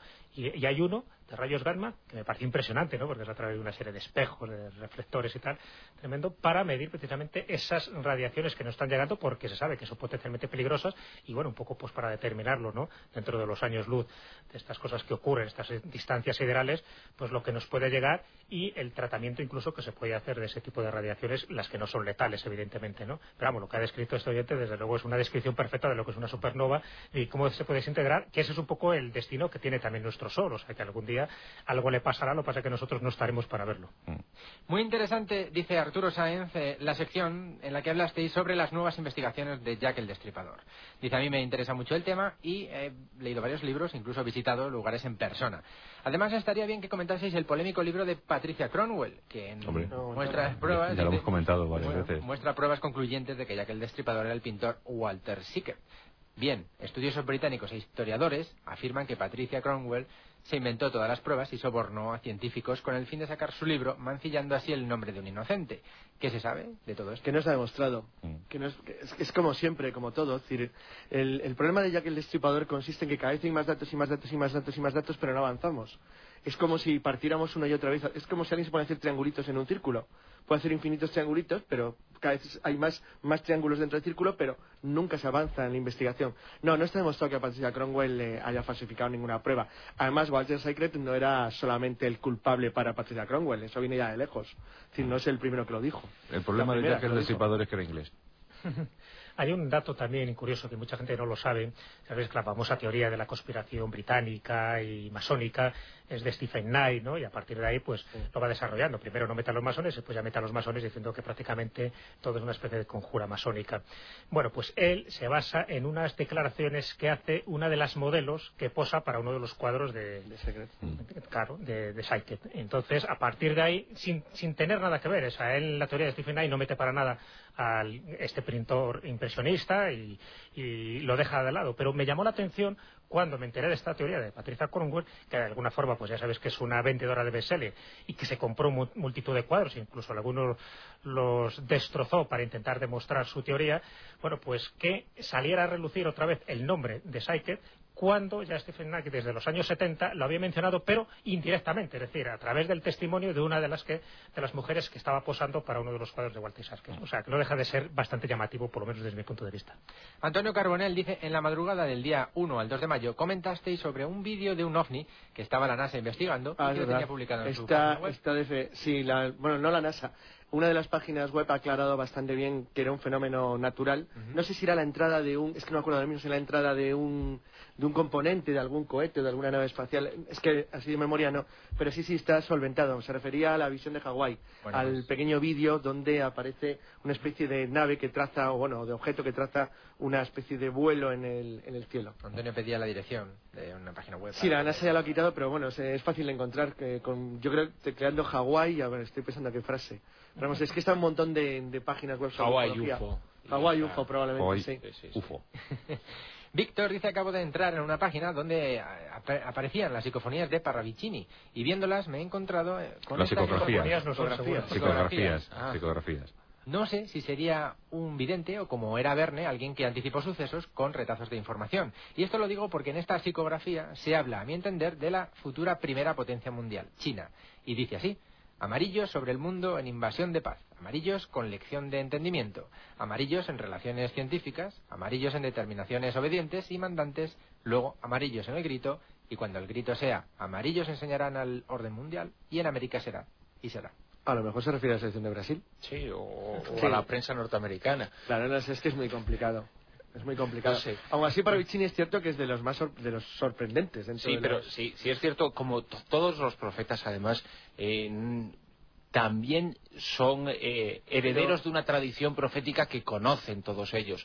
Y sí es cierto que toda la tradición profética, desde, ya desde Nostradamus, eh, habla de la influencia que algunos sitúan cronológicamente en nuestro tiempo, porque además pues, lo, podemos asociar a cómo están los latidos de, de geoestratégicos actuales y ya desde Nostradamus muchos profetas señalaban a China como una como la futura gran potencia o como una potencia que iba a marcar mucho eh, lo que iba a ser el, tiempo actual. Eso es verdad, pero y es, lógico. A ver si estás de acuerdo conmigo una cosa para Vicini.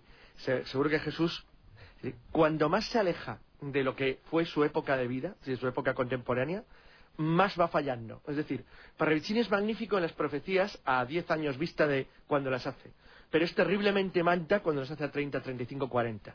Entonces, ese es el gran problema. De, sí, porque muchas de sus ecografías es como si, son como si perdieran 37, 38, él, si no recuerdo mal, creo como en el 41, por lo tanto son muy certeras en todo lo que tiene que ver con la Segunda Guerra Mundial, con determinados acontecimientos de la Guerra Fría, es cierto que se da esa relación a pesar de que él no tenía posibilidades de conocer lo que iba a ocurrir en ese momento. Pero claro, falla cuando da fechas. Da fechas, por ejemplo, el 2002 fue una de las fechas que más reiteró en sus psicografías y después se demostró que no pasaba nada.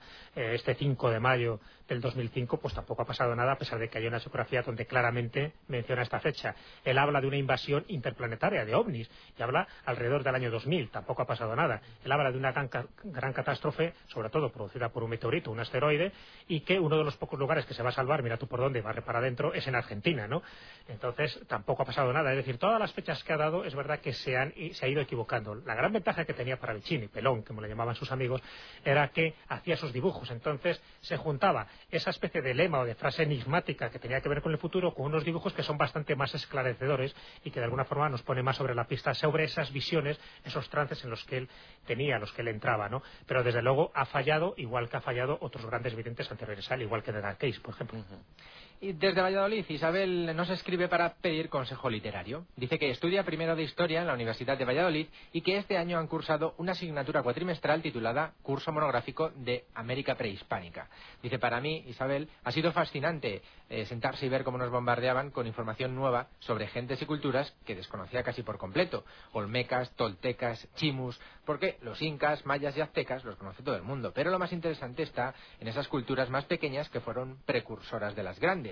Por tanto, dice, me he quedado con ganas de saber más y este verano quiero leer algo sobre el tema, pero no en plan académico, sino algo más ameno.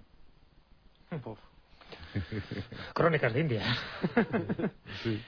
Pero claro, depende un poco qué tipo de literatura quiera, ¿no? Si es un poco de esa literatura anterior, ¿no? A que llegar a la conquista de América, la verdad que queda muy poco, porque ya solo nos quedan tres Claro, lo se refiere a libros de divulgación, sobre culturas minoritarias de, la América prehispana. La verdad es que no sé, así de memoria imposible. Hombre, hay un autor eh, bastante aceptable, Ricardo Erren, eh, que escribe muy bien sobre esas culturas eh, prehispánicas, así que busca esa referencia, creo que en Planeta, o sí, en Planeta, pues Ricardo Erren está bastante bien. Eh, incluso tiene un libro muy divertido, La conquista de las Indias, eh, en el amplio sentido, y está bastante bien, nos cuenta cosas sobre esas culturas precolombinas. Y luego, si quiere algo divulgativo, aunque metidos ya en faena de conquista, pues eh, Hugh Thomas, ¿verdad, Carlos? Eh, bueno, la conquista de México es un libro magnífico, pero claro, pero eso es sobre, sobre lo que ya no quiere, sobre aztecas. Sobre aztecas, claro. quería más información, eso dice sobre minoritarias, o anteriores, como los ha citado los olmecas, los toltecas. Minoritarias, al uso de Astilla, ¿no? La araucana, Joder, habla de los mapuches, o sea, una de las obras más impresionantes, además que empezó a escribirlo en cortezas de porque no tenía otro tipo de, material. Sí, pero lo mismo, ya estamos en conquista, ¿no? Pero estamos en conquista, la verdad es que no, no, lo que pasa es que lo bueno que tiene ese tipo de libros, hombre, en este caso es más de conquista, es que, eh, yo que sé, los libros de Garcilaso de la Vega, por ejemplo, de Ponce de León, para hablar de, la, de los incas y dejar de lado los mayas y los aztecas, es que no solo habla de conquista, sino que habla de todas las, eh, de las cosas que les contaban los indígenas que ellos pudieron acceder. Es decir, que hay mm. muchas crónicas de forma directa que ellos van relatando por escrito y que hablan pues, de la etnografía, habla de antropología, habla de sus costumbres, de sus usos, es decir, no solo de las mm. conquistas. Y además que es una fuente fundamental donde Hugh Thomas, por ejemplo, se ha tenido que basar, porque es los mm. libros que hay. Si queremos saber algo antes de las culturas precolombinas, no nos queda más remedio. Vamos con un correo de José Ignacio, os sonará. Dice, hoy precisamente me han hablado de un personaje cuyo alias es John Titor.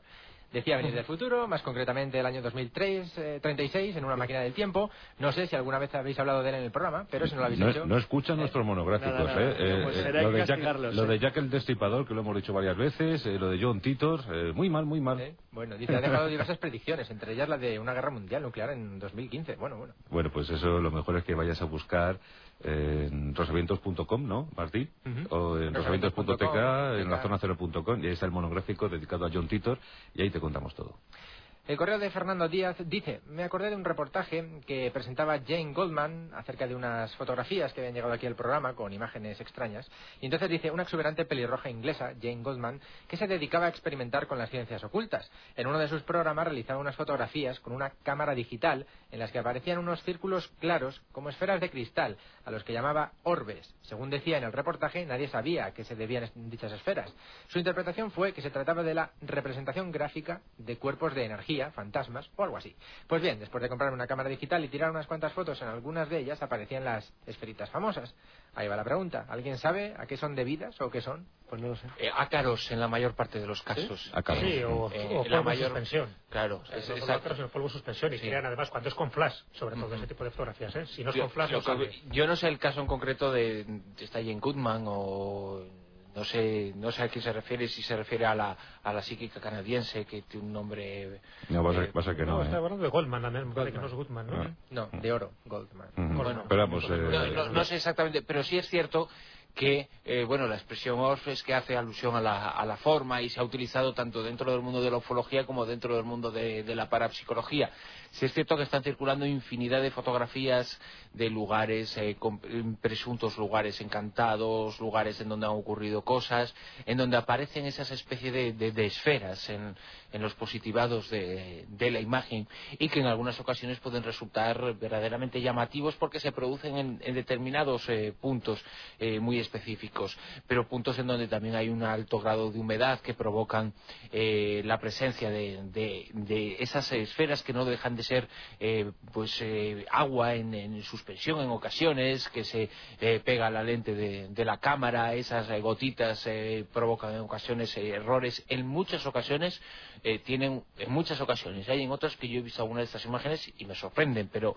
no lo he investigado lo suficiente, pero en muchas ocasiones tienen una explicación absolutamente racional y fotográfica, ¿no? Paco de la Fuente, al respecto al hilo del anterior correo, dice hace un par de sábados salí con mis amigos de fiesta, llevábamos una cámara de fotos digital y de entre las muchas fotos que hicimos salió una que os mando, la que os entrego ahora.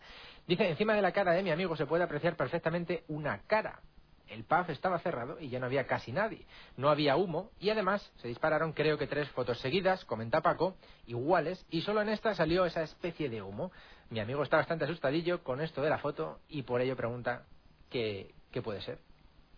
A ver. No, no, es que es, imposible saberlas. Hay, que saber muchísimo más. por la foto que estamos viendo hay dos focos de luz. Entonces, sí. Luego hay un foco de luz ahí a la derecha. Porque claro, puede ser por una exposición. Como si un espejo frontal. Como excesiva que se haya movido precisamente esa fuente de luz y crea ese efecto lumínico. Claro, pues lo de la cara es muy subjetivo. ¿eh? Lo, de la cara es, subjetivo y, y, la, y efectivamente ahí las, ese, ese humo ese humo no es humo, son eh, Parece un eh, reflejo de luz, trazos, trazos de la exposición eh, por un foco puntual de luz provoca un trazo, en, eh, depende de la exposición que se haya utilizado en la cámara. Si era un lugar eh, oscuro y se había anulado el flash, la cámara digital automáticamente hace que el obturador quede abierto durante más del tiempo lógico, que es una, una sesentava parte de segundo o 1 por 125 durante más tiempo de, eso. Entonces seguramente es una exposición larga en donde ha habido un pequeño movimiento en donde el trazo que deja la luz sobre eh, la placa en la que se, se imprime la, imagen puede provocar ese, ese efecto, pero habría que ver no una fotocopia de la, de la fotografía, sino la, la imagen y el negativo no hay en este caso, pero habría que ver la, la imagen. Muchas de estas fotografías tienen, tienen explicación, ¿no? Y, y esta, con esos focos de luz y en un pub, Vamos, dile a tu amigo que tranquilo. Y sobre todo que, aunque, aunque sea algo extraño, no hay que tener eh, miedo absolutamente a nada de, lo extraño, ¿no? En absoluto. Estas cosas no hace pupa. Por, eso, que, que, aunque sea algo extraño que habría que analizarlo en profundidad, pero que sin lugar a dudas no, no hay que tenerle miedo. Nunca ha muerto nadie en un poltergeist. Desde Pontevedra, Jacobo dice, mi pregunta es referida a las supuestas apariciones marianas en Garabandal, a cuatro niñas. ¿No cabe duda de ser una estafa, pregunta, o hay algo que pueda ser cuestionable? ¿Qué me decís del cura que murió después de ver el milagro y de las pruebas que se le hicieron a las niñas por diferentes médicos, concluyendo que los éxtasis no eran explicables científicamente y suponiendo que sea todo mentira, tampoco es cierto que el padre Pío, el de los estigmas, haya declarado que las apariciones eran verdaderas? A ver, Garabandal. Bueno, eh, es que Garabandal es una cuestión con 40 años de, historia y no quiere decir que durante los 40 años eh, de historia pues haya habido momentos absolutamente esquizofrénicos, como, como lo hubo hace unos años cuando se anunció el fin del mundo y acudieron allí unos eh, cuantos a esperarlo. Hay quien dijo que era un fenómeno preternatural. Claro, eh, sí, dentro de los, de los expertos en el mundo mariano utilizan mucho esas, esas expresiones. El mundo de lo sobrenatural tiene que ver con el mundo de las entidades eh, divinas que están en otro plano de la realidad y el mundo de lo pretenatural tendría que ver con los espíritus de, de mala calaña que existirían eh, por debajo de ese mundo espiritual y que sería una manifestación de eso, pero no deja de ser también una denominación que, parte de, de una creencia. En Garabandal originalmente sucede una serie de fenómenos en absoluto pienso que, la Virgen estuviera detrás ni, nada por el estilo. Pero sí es cierto que en Garabandal ocurre una serie de fenómenos, una serie de manifestaciones físicas que eh, mm, eh, se registran en las eh, cuatro niñas que protagonizan los hechos al principio, que son realmente sorprendentes y realmente intrigantes. Y yo he visto esas filmaciones en donde esos éxtasis ellas arrastran de, rodillas mm. en ese camino que, realizaban, que es verdaderamente sobrecogedor, como pese a no estar eh, comunicándose entre sí, parecen eh, dirigir su mirada hacia un mismo punto de una forma eh, automáticamente precisa, como se estudió en el caso de Medjugorje, en las apariciones de, la antigua Yugoslavia. Es decir, se produce su origen un fenómeno digno de todo interés, con una bibliografía al respecto. exacto, esas carreras hacia atrás, arrastrándose de rodillas, sin marcas. o sea, es, verdaderamente tremendo lo que, lo que sucedió, digno de, de ser investigado. Pero luego, como en todos estos fenómenos existe una monopolización de los eh, hechos que depende de grupos eh, religiosos, de, gente con eh, poder económico que desvía su dinero para limpiarlo a las agrupaciones que crecen en torno a estos, fenómenos y es lo que ha ocurrido en, Garabandal. En Garabandal hay un fenómeno original verdaderamente digno de interés y después ha habido un fenómeno en donde se ha mezclado lo climatístico en ocasiones con la fe eh, honesta de la mayor parte de quienes eh, van allí, eh, acertada o no, no voy a entrar a valorarlo, pero la mayor parte de quienes van allí actúan con, su fe, no racional, pero, pero, no, fin creo fe. Que descartar, es verdad lo que tú dices, que después se ha manipulado, pero vamos, Garabandal en Cantabria es uno de los fenómenos más activos dentro de las apariciones marianas y cuando ocurre en los años 60 hay pruebas, hay fotografías muy evidentes de que no era un fraude. Eh, acabáis de, decir una serie de cosas que eran bastante espectaculares en su momento. Otras de ellas era cuando las niñas caían en trance, se quedaban mirando en un fijo, un punto fijo, y las clavaban alfileres, les daban pellizcos y ni se inmutaban. es decir, eso es un fraude, es muy difícil que unas niñas puedan mantener la pose de la forma que lo mantenían. Y otra de ellas, que hay fotografías además que lo evidencian y lo demuestran, era la eh, materialización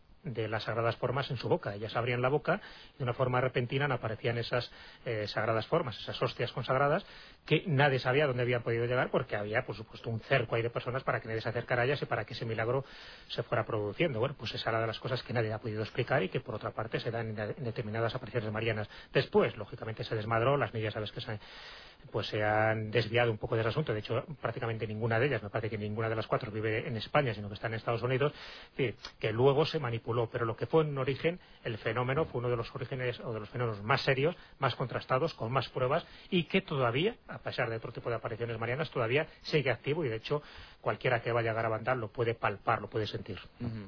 Monse, una seguidora, dice, desde hace más de 10 años, aunque su primer recuerdo del programa fue la noche en que se sintió un temblor de tierra, que después fue un terremoto, que en Galicia provocó algunos daños. Eran las 2 de la mañana cuando sentí el temblor en la cama, dice, y en casa nadie me creyó, hasta que les hice poner la radio y vosotros disteis la noticia. bueno, el motivo de la consulta de Monse es respecto al número o signo 1111. Dice, ya que hoy he visto una película que se titulaba así y me ha dejado intrigada, pues hablaba de una serie de puertas que se abrirían y se cerraría la novena en el año 2011. ¿Me podéis explicar alguna teoría sobre ello? No sé a qué se refiere. Tiene que ver con el calendario maya también. No, hay un libro parecido, ¿no? Con Argüelles. conoces bien a Bruno, que es Delice Moreno. Sí. Y Lice Moreno tiene un libro que se llama así, el 11 ¿no? Donde él hablaba un poco de las claves en aquella época. Lice Moreno es astrólogo. Sí, sí, sí, es astrólogo. Bueno, fue uno de los principales contactados en su época, mm. eh, bueno, pues con seres de otros mundos. Él tenía una comunidad en Desojo, en el pueblo de Navarra, donde además yo le visité hace tiempo y estuve hablando con él. Y, y desde entonces pues bueno, él se ha desmarcado, estaba dentro un poco de lo que era la fraternidad cósmica, ¿no? De Siragusa y compañía. bueno, cuando a Siragusa ya le metieron en la cárcel se vio que había muchas más sombras que luces en aquello, pues Lique mm. Moreno inteligentemente se desmarcó de todo aquello y entonces, pues ahí quedaban un poco esos libros donde él además los, los publicaba, él era su, su, propio editor, y uno de esos libros eran aquellas claves que estaban muy relacionadas con los eh, contactos que tenía Sistopaz en aquel momento, que era la, clave 33, después hablaba de una clave 11, de una clave 22, y entonces uno de esos libros es esa clave 11 donde él hablaba de esas puertas dimensionales que se abrían precisamente en los días 11 de, fechas muy concretas, que por otra parte también es lo que ocurría casi pues con esos aquellos avistamientos ovnis mm. que Grifo pues decía ver en Montserrat y tal. O sea que el 11 tenía toda una clave mística, pero muy relacionada con lo ufológico, con las puertas dimensionales y que luego poco cayó en desecho. O sea que bueno, yo un poco recomiendo ese libro de Alicia Moreno si se puede encontrar porque es muy difícil que se encuentre ahora. ¿no? Óscar nos escribe desde Marcón, un pueblo que pertenece a la provincia de Pontevedra, y nos comenta que la noche del jueves 28 de abril, más o menos, a las cuatro y media, estaba en su cama acostado y por una ventana vio tres puntos luminosos, parecidos a estrellas, que se movían de forma extraña en el cielo. Los movimientos, comenta Óscar, de las luces eran ondulatorios, aceleraban y desaceleraban sin llegar a pararse. Cerca de una de las luces había un avión. Mi pregunta es si hay alguna forma de saber, dice Óscar, si en el radar del aeropuerto de Vigo se detectarían esas luces. Pues no sé. Hombre, vamos no, a ver. no, no, no, con toda seguridad, porque el radar del aeropuerto de Vigo no, no es un radar eh, que trabaja en primario, sino que trabaja en, secundario, el de la Bacoya. Habría que consultar en la estación de vigilancia aérea de Barbanza. En, Vamos a ver, eh, Aeropuertos Nacionales podría dar información o facilitarla y desde luego el ejército también. Lo que pasa que es que hay que dárselo con mucha precisión. yo creo que a un periodista se le atiende siempre con relativa amabilidad pero claro, es que decir, eh, hay un tráfico aéreo intensísimo siempre sobre España, con lo cual si no se dan unos puntos de muy precisos y además una visión, simplemente unas luces en el cielo, es muy difícil determinar cuál es exactamente la, longitud, altitud, distancia. muy bien, tú puedes ver unas luces, pero no sabes exactamente dónde están, exactamente. si no se precisa con, con una gran claridad, si no hay un elemento de referencia para medir aproximadamente la vertical, es decir, es como si yo miro ahora desde aquí, en, la, en San Sebastián de los Reyes, una luz en el cielo, y digo, sobre la vertical de las rozas. Pues entonces hay un punto de referencia, pero si no es muy complicado. Mm. Una luz en el cielo visto desde San Sebastián de los Reyes, es decir, ¿cómo se distingue eso del tráfico aéreo normal? Es que lo que veo es que es complejo cómo solicitar la información. Mm. Dani pregunta sobre el descubrimiento de América. Pregunta. 1492. Exacto. confirmado, eh, vamos, el descubrimiento oficial. Pues, ¿qué hay de cierto en que barcos chinos llegaron a América en 1200 y pico? Bueno, hay barcos chinos todos los días en América. se publica algún libro. Bueno, eh, a lo que creo que se refiere el oyente por la fecha, acaba de publicar Pablo Villarrubia un artículo estupendo. Lo que no me acuerdo ahora mismo en qué revista, si es en Más Allá o en, en la vuestra, en Enigmas. En Enigmas ha publicado uno sobre la llegada de, llegada de chinos, ¿verdad? De, Edad Media. Muy anterior a lo, a lo de Gavin Menzies de 1421. 21. Sí, sí, pues yo le recomiendo que se lea la, revista Enigmas, porque hay un artículo estupendo de Pablo Villarrubia al respecto. Hay, hay muchas evidencias sobre la influencia, incluso en esas eh, culturas eh, prehispánicas, en donde han aparecido determinados restos arqueológicos, determinadas evidencias eh, idiomáticas, o, en los restos arquitectónicos, algunas influencias que podrían haber llegado de, desde Asia por pueblos japoneses o por pueblos chinos. la verdad es que hay muchísima información en ese sentido. Yo que por la fecha que le interesa al oyente lo estoy separando del famosísimo libro de Kevin Menzies del año que China descubrió el mundo, que no mm. tiene nada que ver. esto sería mucho anterior. Esto es muy anterior. se refiere a un, siglo, a un viaje en el siglo XV. Mm. Alberto de Madrid dice, a través de un familiar he sabido que en cierta zona de España hay piedras en apariencia normal, pero dice que el familiar rompió varias y encontró en su interior piedras esféricas de gran perfección. Bueno, tal como me lo comentó, dice Alberto, parecía algo habitual para el turista. ¿Qué sabéis de esto? en una zona de España. Sí, no concreta. Llegaba el turista, cogía un pedrusco, lo rompía y, extraía una esfera redonda, perfectamente redonda del interior. Y parece ser algo habitual. Yo solo conozco dos casos de piedras que no sé exactamente. Una me parece que era de una mujer en una playa de, un pueblo de Cádiz, donde hablaba de piedras sanadoras, no de piedras que decía que tenían una especie de palpitación y que servían para, para, curar enfermedades, y la otra son las famosas piedras de los billares en Jaén, que dio pie a un famoso caso ufológico, ¿no? también investigado por Juan José Benítez, pero que tampoco tenía que ver eso, salvo que las piedras decían que procedían de, otro planeta, ¿no? pero ese caso en concreto no, lo no, Bueno, pues podemos acabar con el correo de David que dice, en alguna ocasión investigáis sucesos extraños y quiero proponeros uno del que he sido testigo hace poco. En una cala cercana al Muñécar, un pueblo de la costa de Granada, la cala en cuestión se llama Cotobro, tiene un pequeño paseo marítimo muy poco transitado en estas fechas, pero últimamente veo a personas de edad avanzada que pasean por este paseo marítimo y que cuando llegan al final de la acera tocan con la mano un pilón de hormigón y se dan la vuelta. Hasta ahí todo normal, dice David, pero el pasado domingo apareció un hombre muy alto de la nada. Tocó la piedra, nos miró a mi pareja y a mí de forma un poco inquietante y se dio la vuelta. Arrancaron el coche, empezaron a avanzar y no le veían por ningún sitio hasta que recorrieron 600-700 metros se paró en seco, dio un giro de 180 grados, comenta David sobre sus tacones, se puso una mano en la frente y se inclinó hacia adelante como un avestruz escondiendo la cabeza. Se quedaron parados, en el coche mirando, entonces nos lanzó una mirada que no olvidaremos fácilmente y salimos despavoridos. Quisiera saber, dice David, si tenéis noticias de algo parecido, eso de peregrinar casi furtivamente hasta un lugar y todo eso. No sé, pero podemos preguntar, porque tanto Jesús como yo es un sitio que conocemos bastante bien. Eh, tengo familiares allí en Almuñécar, yo viajo muchísimo a Almuñécar y el paseo marítimo de Cotoboro lo, conozco bastante bien. ¿Hay alguno que del pensionista cerca?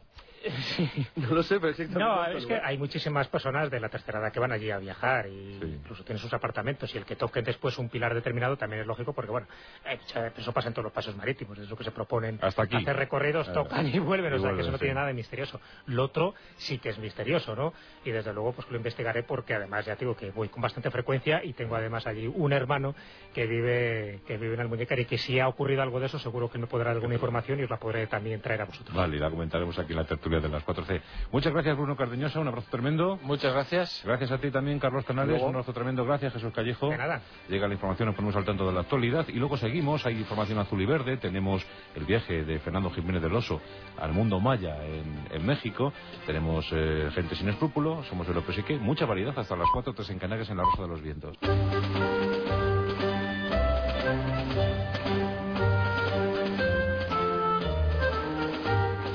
La Rosa de los Vientos con Juan Antonio Cebrián en Onda Cero.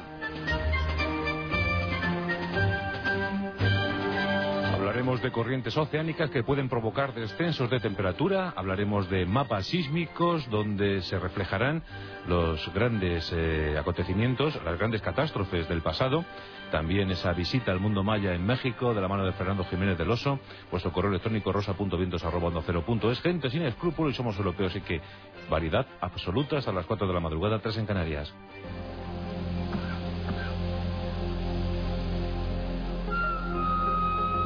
Se cuenta que ciudades como Edimburgo dentro de 50 años pueden estar absolutamente congeladas. El motivo, el cambio climático. Pero debemos fijarnos en el comportamiento de los océanos para establecer un plan de actuación. ¿Cómo será el siglo XXI en ese sentido? Ya se sabe algo más. Macarena Yagüe, ¿qué tal? Hola, buenas noches. pues los expertos han detectado los primeros signos de una desaceleración de la corriente del Golfo, que podría tener como consecuencia una fuerte caída de las temperaturas medias de las islas británicas y el noroeste de Europa. Y es que el descenso hasta el fondo marino de columnas de agua gélida en el mar de Groenlandia se ha debilitado hasta el punto de que tiene actualmente menos de un cuarto de su fuerza anterior. Este debilitamiento, debido al parecer al calentamiento del planeta, podría originar a lo largo de los próximos años fuertes cambios en esa importante corriente y enfriar las temperaturas en buena parte de Europa. Ese cambio, predicho por los científicos, pero solo ahora demostrado experimentalmente, podría tener un fuerte impacto sobre Gran Bretaña, que está a la misma latitud que Siberia y cuyo clima sería mucho más frío sin el efecto atenuante de la corriente del Golfo. Esta transporta 27.000 veces más calor a las costas británicas del que pueden generar todas las fuentes de energía del Reino Unido y eleva las temperaturas medias entre 5 y 8 grados centígrados. Los expertos también predicen que el debilitamiento de la corriente del Golfo puede acarrear otros fenómenos catastróficos como la fusión completa en verano de la capa de hielo ártico de aquí al año 2020 y como muy tarde con seguridad antes del 2080. Ello sería desastroso para la fauna silvestre y muchas especies como el oso polar se expondrían a Bueno, pues el mundo está loco, loco, loco, loco. El cambio climático puede provocar esto, la, pues la fusión de los hielos polares o la congelación de ciudades escocesas como Edimburgo, antes lo comentábamos. Ocurrió algo parecido en el siglo VIII. Eh, llegó una mini glaciación para Escandinavia y había un millón de habitantes y tuvieron que salir a buscarse mejor vida. Fue el comienzo de la era vikinga. Ahí es nada, el cambio climático impulsando migraciones, grandes migraciones humanas. Y ahora hablamos de terremotos. Un equipo de investigadores de la Universidad de Granada, en colaboración con científicos italianos, está analizando los epicentros de terremotos ocurridos en el pasado para diseñar mapas de riesgo que prevengan daños en el futuro. Hasta el momento no se conocía el punto exacto en el que se generaron ciertos desastres, porque las estaciones sísmicas que registran los terremotos y envían la señal a los observatorios para que estos determinen la localización no comenzaron a funcionar a pleno rendimiento hasta principios del siglo XX. La única huella que ha quedado de los terremotos históricos es su capacidad capacidad de destrucción, pero en la mayoría de los casos se desconoce su epicentro, un dato muy importante teniendo en cuenta que podrían repetirse en el futuro con la misma intensidad y en el mismo lugar. En muchas ocasiones el epicentro del terremoto no se produjo en la zona devastada, sino más bien en otra cercana en la que, debido a la ausencia de población, no se dejaron sentir tanto los efectos. Pero varios siglos después, esas zonas en las que se generaron movimientos de hasta 6 grados en la escala Richter podrían estar pobladas por eso es tan importante determinar dónde comenzaron a romper esos terremotos. Los datos extraídos de este trabajo son muy útiles a la hora de elaborar los mapas de riesgo, ya que ahora se tendrán en cuenta no solo las zonas que fueron asoladas por el terremoto, sino también el lugar donde se originó y, por tanto, el más susceptible de sufrir daños en un futuro. Esta nueva aportación servirá para elaborar medidas de prevención que contemplan fórmulas de construcción viables, edificaciones en terrenos compactados o la localización exacta de las zonas que pueden correr un mayor peligro en el futuro para evitar daños mayores. La técnica desarrollada por los científicos granadinos busca evitar desastres como el tsunami que hace unos meses arrasó la costa de Indonesia, dejando a su, paso, a su paso 190.000 muertos, cuyos efectos se vieron incrementados por la ausencia de medidas de prevención y el desconocimiento de los riesgos reales que existen en una zona con tanta actividad sísmica. Lo más parecido a un tsunami que hemos vivido aquí en la península ibérica fue eh, pues el gran terremoto acontecido en Lisboa en 1755 y que tantos muertos provocó, incluso en, España, en algunas poblaciones limítrofes a Portugal hubo, hubo muertos. Pues estoy recordando el caso de, Coria, eh, muy cerca de, Cáceres, donde el cataclismo pues mató a 20 personas, eh, nada más y nada menos. fijaos qué lejos llegó. Y por supuesto Granada. Granada es donde se refleja también el último gran terremoto en, en nuestro país. Así que todo eso hay que tenerlo muy en cuenta para evitar futuras desgracias.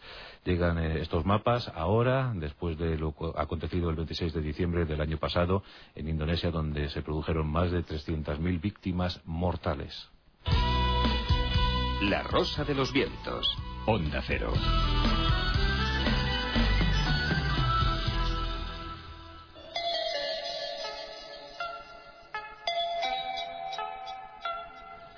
Llegamos a los enigmas favoritos de Fernando Jiménez del Oso. Y aquí estamos dispuestos a hacer una incursión en América, en su querida América. Cuéntanos para, los oyentes de la Rosa de los Vientos, si hablamos de Palenque, ¿de qué lugar estamos hablando de América? ¿Qué lugares? Estamos hablando de México. es México, el, corazón profundo. Hablando, sí, estamos hablando de, la zona de Chiapas, ¿no? Mm. Los mayas, como, como nuestros oyentes ya saben bien, pues, pues ocuparon toda una zona eh, toda Guatemala, por ejemplo, el noroeste de Honduras, el territorio de Belice y luego gran parte de México, la península del Yucatán y Chiapas. La península del Yucatán ya la ocuparon en, la última eh, parte de, su cultura y además en, sitios tan emblemáticos como Chichen Itza ya está mezclada con, con lo tolteca, ya no es maya puro.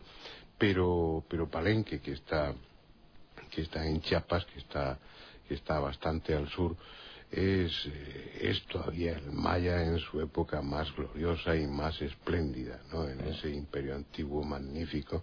es puritito Maya. Puritito Maya y además de, de, yo ciudades mayas eh, conozco unas cuantas, ¿no? En, eh, en, México y en Guatemala. Vertical es espléndida, pero Palenque es, es algo así como Atenas, ¿no? Dentro de, dentro de la Grecia clásica. Palenque es una maravilla. ¿eh? Yo estaba allí rodando, haciendo documentales, pues en un par de ocasiones, con, unos cuantos años de diferencia. Y el primer rodaje yo lo recuerdo de una forma especial, porque no tenía más que un día para rodar Palenque. Y era algo, el viaje se había prolongado, había habido incidencias, estaba entonces haciendo documentales para la televisión española, y bueno, estaban los, el vuelo cerrado, y había nada más que un día para rodar Palenque. Eh, y un día concreto, ya el último que quedaba. Así que cuando todavía era de noche llegamos a Palenque, yo quería coger el amanecer allí y estaba diluviando. Y siguió diluviando desde las seis de la mañana hasta las doce de la noche o cosas así que nos fuimos. Eh, ya terminé de rodar todos los interiores, lloviendo y lloviendo y lloviendo. Una de esas lluvias eh, tropicales, una de esas lluvias de selva que es como una ducha continua, y fue un palenque como no he visto nunca, ni he visto nunca en imágenes, porque la piedra con, la lluvia eh, tenía un brillo especial. Luego después esa cortina de agua, que en ocasiones cedía y era menos intensa, mm, daba una densidad al, al aire, hacía que el aire no fuera transparente del todo. Entonces la calidad de, aquellas imágenes es, eh, yo creo que irrepetible. Es que a ti siempre te han acompañado los dioses, Fernando. Sí, en este caso el dios Jack, el dios de la lluvia. Sí, sí, pero siempre has ofrecido a los eh, telespectadores las mejores imágenes. Siempre es como que estuvieras bendecido, ¿no? Cuando llegabas al sitio, ¡pum! Para ti se abría el templo, para ti la mejor luz. Pues, pues algo parecido, hombre, no siempre, desgraciadamente. Ya me gustaría a mí tener un, pacto, un contrato con, con, los elementos y con otra serie de, divinidades menores para, para conseguir. uno nunca, casi nunca consigue aquello que pretende, ¿no? Mm. Cuando estás haciendo un, documental, siempre hay algo que, que no ha salido a tu gusto, algo que no ha dado tiempo a hacer y que luego después eh, hay que tener en cuenta que cuando eh, en esta ocasión, por ejemplo, llevábamos ya un mes rodando, un mes dando vueltas a aquel grupo de, locos, pues pasando todo tipo de vicisitudes, algunas divertidas y otras pues bastante menos divertidas, cansados porque trabajábamos mucho y dormíamos poco porque después de trabajar nos duchábamos y nos íbamos por ahí, eh, lo que significaba que, que, la mayoría de las noches dormías tres, cuatro horas, y, pierdes la conciencia de la importancia de lo que estás haciendo, ¿no? O del sitio en el que estás. Y hay momentos en los que te rinde. Yo tengo fotografías de aquel rodaje y el equipo estaba, estaba demacrado, estaban eh, francamente agotados. Supongo que yo también, ¿no? Pero yo estaba tan encantado de estar, de, tener ese palenque para mí solo. Claro, no había turistas, ni había, ni había nadie. Tenía permisos para para eso, para hacer lo que quisiera, entre otras cosas, pues lo que quisiera eh, dentro de lo correcto, por supuesto, ¿no? Entre otras cosas, pues filmar la tumba de Palenque en interior, eh, bueno, y estuvimos con calcetines, obviamente, pero, pero recorriendo la losa por encima para filmar cada detalle. Luego, años después, estuve haciendo otro documental allí y ya las cosas, bueno, pues habían cambiado también. Tuvimos ocasión de, de hacerlo bien y de rodar en los mismos sitios, pero ya eran otras imágenes, aunque aunque los equipos eran más modernos. Y... Sí, pero la magia del primer momento. Sí, pero, pero aquel día fue uno de esos días especiales que, que, uno, que uno recuerda. Ese lugar tiene un encanto, lo tenía aún más. Yo creo que hay menos selva, que ya, ya se han cargado bastante. Mm, mm. estoy hablando hace pues unos 25 años mm. de esa primera vez. Pero captas ahí un poco lo, lo que fue eh, o parte de lo que fue esa cultura, ¿no? en, un medio tan hostil como aquel, ¿no? En, mitad de la selva. Ya te digo que entonces había una treintena de edificios que estaban, se había desmontado la selva, desmontar es quitar, desbrozar, quitar la vegetación y dejarlo accesible. Pero mm, el arqueólogo que, que, llevaba las excavaciones me dijo que, que él calculaba que quedaban unos 400 edificios pertenecientes a, Palenque que estaban eh, estaban absolutamente ocultos por la selva. No obstante, 400 edificios, Fernando, eh, nos da a entender que, había allí muchos mayas, ¿no? Que, eran, muchos mayas. ten, en cuenta que, bueno, las, estaban repartidos, son Estamos hablando de una cultura que, que, se desarrolló en un ambiente eh, pues muy poco propicio, como es la selva, ¿no? Las selvas de Guatemala, mm. las del sur de México, las Eso exigía concentraciones Honduras. Mm, exigía, bueno, crear pequeñas ciudades que eran pequeños estados al mismo tiempo, ¿no? Pero una de las cosas que me llamaba la atención es que los gobernadores de esas de esas ciudades-estado tuvieran un nombre tan bonito. Eran el, título que tenían era Alak Uinik, que quiere decir hombre verdadero. Eh, eh, que es un título precioso, ¿no? Para, para ponerse uno en las tarjetas de visita, ¿no? Ah. Eh, pero pocos podrían ostentar a, con merecimiento a llevar ese título. Pero viendo las grandes dificultades, uno se da cuenta de las enormes dificultades que significó construir en esa zona eh, estamos hablando de un pueblo que vivía en el, en el neolítico. Estamos hablando de un pueblo que no conocía la rueda, que no tenía animales de carga, que no tenía, que no conocía los metales. Estamos hablando de un pueblo que en unas condiciones tan precarias fue capaz de unos de unas conquistas eh, intelectuales y materiales y artísticas de una envergadura que a mí no sé por qué los mayas son son mi debilidad, ¿no? Pero mm, eh, Palenque es enigmático, Palenque es hermoso, es eh, mágico, ¿verdad? Es uno de esos sitios predilectos para ti. Primero por eso, porque surge como, como, como tantas o algunas eh, culturas misteriosas del pasado, surge de repente, ya madura. Luego porque es una cultura capaz de desarrollar unas matemáticas extraordinarias, una astronomía pues como, como pocos pueblos de, del pasado. Eh, con una religiosidad, con una obsesión por la medida del tiempo. A mí es algo que siempre me llamó la atención de los, de los mayas. Eh, ¿Por qué esa obsesión con, con, el tiempo? Parecía, para ellos, de lo poco que sabemos, pues como, mm. como tú y como nuestros oyentes saben, pues la escritura maya, lo que ellos dejaron fue, fue destruido los buenos y piadosos frailes, pues para imponer la nueva religión y el nuevo Dios, pues se cargaron todo lo que pudiera resultar pagano, no herético bajo el punto de vista católico y quemaron todos los libros mayas y quedaron pues tres códices, uno de ellos está está aquí el Trocartesiano en Madrid, hay otro en Dresden y hay otro en la Biblioteca Nacional de París. Este muy pequeño, es un de metro y medio nada más pero y es ceremonial. Los otros, pues uno es de, astronomía, pero enfocada desde el punto de vista de la astrología, es decir, como con criterios de adivinación. Y el que está aquí, el trocartesiano, el que se conserva en Madrid, pues es decididamente adivinación. Es decir, estaban obsesionados por saber lo que iba a pasar y por medir el tiempo y las sensaciones que, bueno, o la información, según los eh, arqueólogos y los paleógrafos, porque se ha, se ha, traducido en, no todo, pero en gran parte la escritura maya, magnífica por cierto, que era una escritura como la egipcia, que era, era fonética, ideográfica y simbólica, ¿no? Eran jeroglíficos con una triple, con una triple lectura. Eh, la impresión es que esta gente tenía miedo de que lo que había pasado eh, en tiempos remotos volviera a suceder.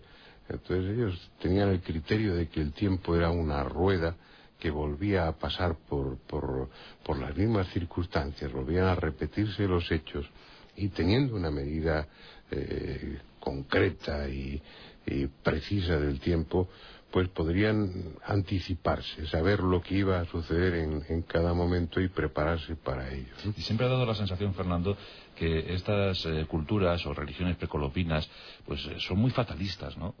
El, caso de, los mayas aztecas, ¿por qué ese fatalismo? ¿Por qué ese calendario maya se corta en seco en el año 2012? Siempre, siempre esa visión apocalíptica de las cosas, ¿no? Sí, bueno, ellos medían el tiempo por ciclos, igual que hicieron los hindúes, igual que hicieron otros, otros pueblos, pero eh, eran ciclos que, que significaban... Eh, el tiempo es algo más que, que simplemente una medida de, del transcurso de los días y de las estaciones. El tiempo tiene un sentido mágico, tiene un carácter... Eh, eh, que está vinculado al, cosmos mismo, ¿no? El hombre aprende desde, desde que empieza a fijarse en el cielo que todos son ciclos. Entiende que también la humanidad está sujeta a ese tipo de ciclos. No quiere decir necesariamente que el fin de un ciclo vaya a ser eh, catastrófico y vaya a ser pues el, el, fin de la humanidad, que como tú bien dices, pues según el cómputo maya ahora terminaría en el 2012 termina uno de esos grandes, grandes ciclos. Que, curiosamente también va a coincidir con el Kali Yuga, con, la edad del hierro oscura de los, de los hindúes. Pero a mí lo que me, me llama la atención eh, en esa medida del tiempo es que esta gente estaba absolutamente loca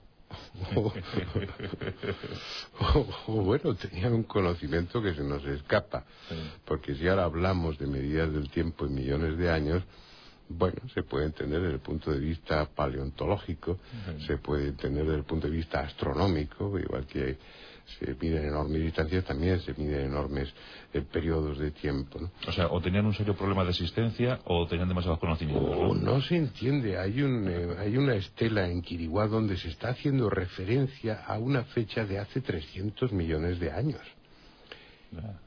Eh, ellos tenían en su cómputo del tiempo, pues empezando por el día, por el, el kin, como ellos lo llamaban, el, el uinal, que era el mes, el tun, que era el año, así, multiplicando por 20, porque su sistema era vigesimal, pues llegaban a periodos como el Calaptún, que medía periodos de 160.000 años, el Quinchiltún, que equivalía a periodos de 3.200.000 años, y el, último de la escala, que no sé para qué lo querrían, era el Alautún, que medía periodos de 64 millones de años. No, mm. no hay forma de entenderlo. Otra cosa que me desconcierta de ellos para mí, eh, pienso, yo, yo soy un aficionado, no soy un investigador, y pienso que, bueno, para la mayoría de los arqueólogos e historiadores, pues bueno, el origen de la cultura maya habría que buscarlo en la cultura olmeca, ¿no? Pero en lo que se refiere a la escritura y a otras cosas. Pero uno de los aspectos, bueno, que, que a mí me desconciertan de los mayas es el criterio estético que tenían que lo he representado Palenque, es uno de esos lugares donde hay unos, eh, bueno, los frescos ya se han perdido porque la lluvia pues se ha ido, ha ido lavando el estuco, ¿no? Pero hay muchos bajos relieves en, piedras de una perfección. A mí me recuerdan mucho al, arte egipcio en, en el sentido en la economía del trazado en la elegancia de las formas y en ese hieratismo, en esa, en esa aparente rigidez, pero que solamente es, solo es aparente, es, es haber encontrado un dominio, haber alcanzado un dominio de la estética y un patrón que ya para qué lo vas a mover si ya es prácticamente perfecto, ¿no? Fíjate, en, estos minutos ya se han establecido dos conexiones claras con Egipto. Sí, sí. Bueno, Escritura y arquitectura. Sí, no, y si hablamos, pues, pues eso, de las pirámides también, por ejemplo, ¿no? Algo hubo, ¿verdad? Cuando, cuando hablamos... No lo sé, hay una diferencia de tiempo grande, ¿no? Porque eh, la historia, pues, eh, sitúa la cultura maya entre el 300 antes de Cristo y el 800 después de Cristo, ¿no? Y ya aún después, pero ya, ya mezclado con otras culturas como la tolteca hay una diferencia muy grande de tiempo y hay una, hay una diferencia, una distancia geográfica también grande, pero, pero alguien más debió andar por el pasado de Mesoamérica y de Sudamérica también, porque hay otros pueblos que, que tenían un ideal de belleza parecido, para que los mayas, bueno, pues eh, se se transformaran en, lo que ahora entenderíamos por ser monstruosos, un poco menos, deformándose la, cabeza, eh, igual que hicieron los incas, igual que antes de los incas hicieron otras culturas eh, anteriores en, Perú y en Bolivia, aplastando la cabeza de los, de los recién nacidos, ¿no? Con dos tablas, eh, una por, por el occipucio y otra por la frente, de manera que el cráneo creciera hacia atrás y hacia arriba es decir, huían de la frente para que resaltara fundamentalmente la nariz, y eso incluso lo exageraban en sus representaciones. Pero además al, niño cuando era pequeño le colocaban pues unas bolitas eh, colgadas de un cordel a la altura del ojo para que se transformara en bizco. Y además de eso se limaban los dientes, los agujereaban y ahí colocaban incrustaciones de, jade y de otras piedras. ¿De dónde les vino ese patrón de, belleza? Y, cómo es que muchos kilómetros al sur pues te encuentras con otros pueblos, con otras culturas que practicaron lo mismo, ¿no? Eh, al final queda ahí esa sombra extraña de los dioses maestros venidos de, de, quién sabe dónde, ¿no? Y que enseñaron al, al hombre de, de América pues eh, muchas cosas, entre ellas, como ya hemos comentado, pues le dieron plantas como el maíz o como la coca o, como la que sirve para ablandar la piedra, la josca. Ahora se está manteniendo la tesis de que eran guerreros, mm. hombre, y probablemente lo fueron, pero, pero a pesar de, estar tan diseminados y cada ciudad eh, mantenerse en un ambiente pues eh, cerrado como es la selva, eh, que eran auténticas ciudades-estado. Yo en, las ruinas que he visitado no he encontrado muros defensivos en ninguna.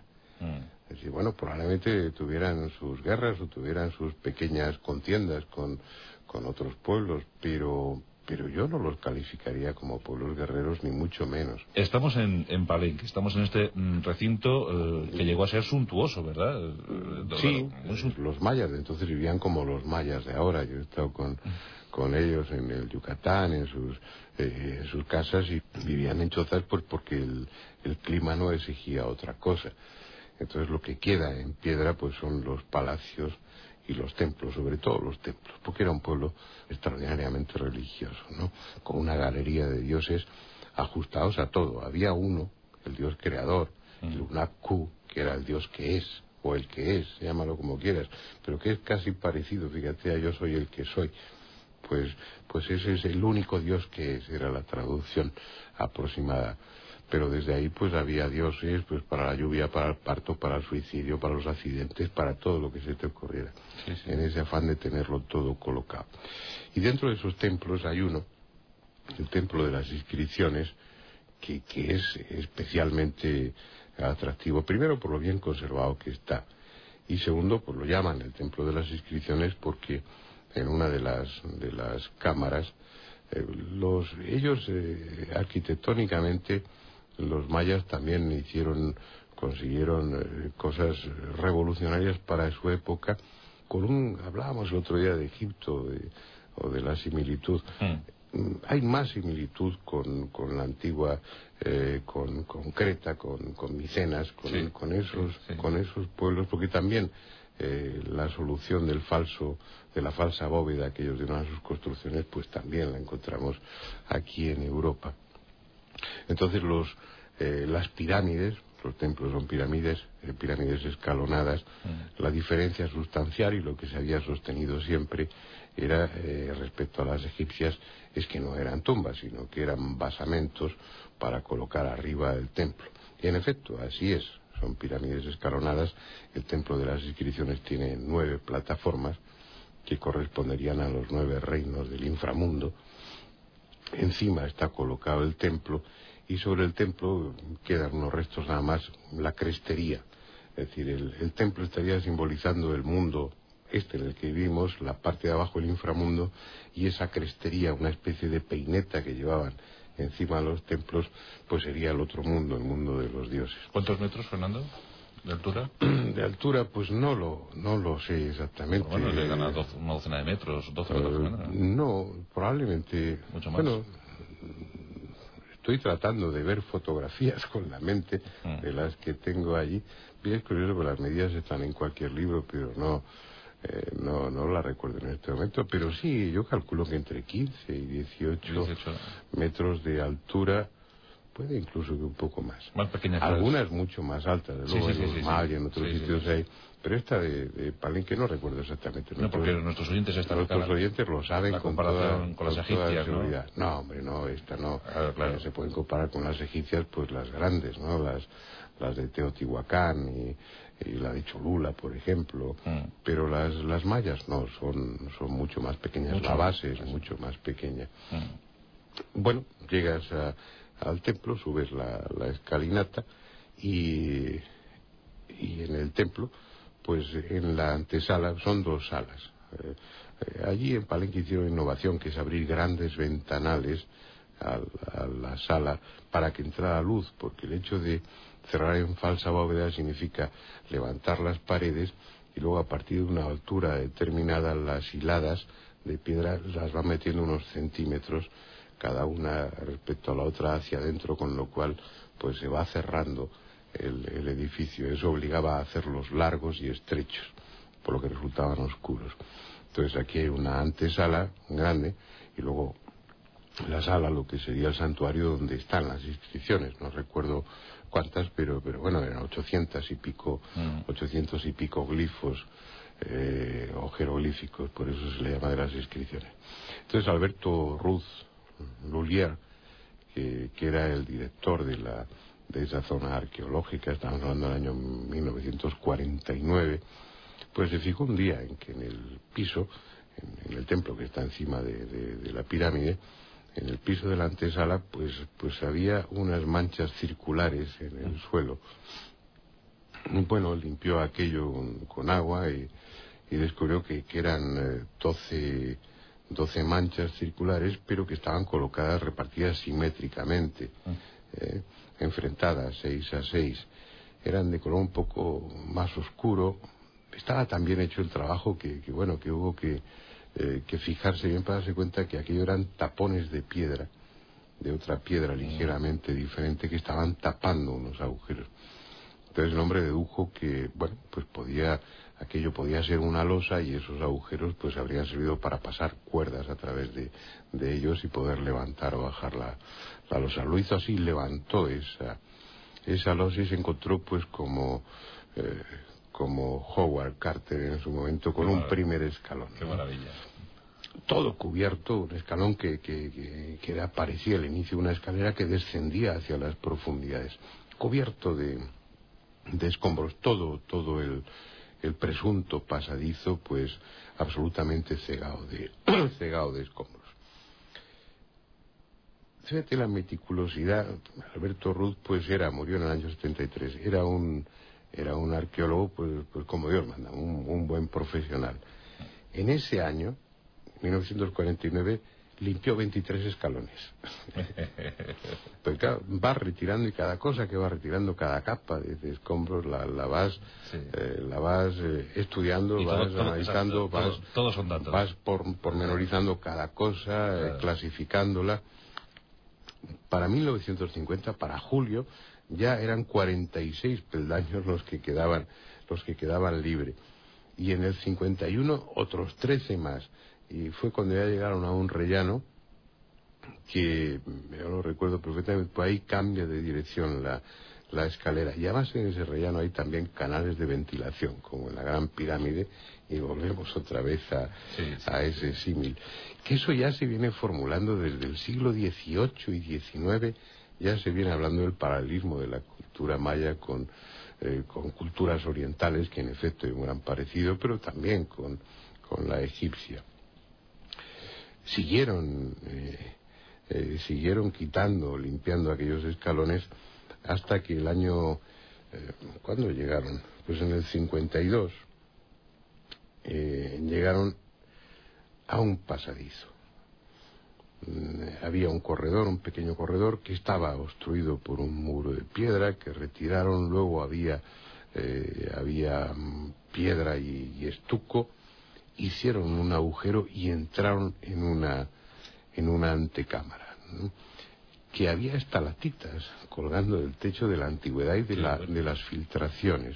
Yo los imagino iluminando a Alberto y a los dos o tres que bajaron con él, iluminando aquella estancia descubriendo en otra pared otra losa, otra puerta enorme de forma triangular y, bueno, pues cuando bajan con la luz de las linternas eh, al suelo se encuentran ahí seis esqueletos. Seis. Seis esqueletos. Mm. Seis esqueletos pintados de, de rojo. Seis esqueletos que eran pertenecían a, a, cinco varones y una y una hembra, jovencillos, no, no, no llegaban a los 20 años, típicamente mayas, de la nobleza maya, tenían el cráneo deformado y los dientes limados y con incrustaciones de jade. Bueno, aquello ya era encontrarse debajo de una pirámide maya, una pirámide mexicana, por generalizar, eh, restos, lo, que parecía una, una tumba, pues ya era una revolución porque jamás había pensado eso. Pero por la posición y demás, aquello no, debían ser víctimas sacrificadas y probablemente la tumba, la auténtica, la importante, debía estar detrás de esa puerta triangular, enorme. La abrieron con, con gran esfuerzo, en, eso ya fue el 15 de julio del 52, habían pasado ya pues tres, tres, años, ¿no? De 49, tres años hasta eh, paciencia, que también le pasó a Howard Carter y a Lord Carnarvon, les, les pasó lo mismo, ¿no? abrieron, descorrieron esa, esa losa triangular y entraron en lo que realmente ya era una tumba, ¿no?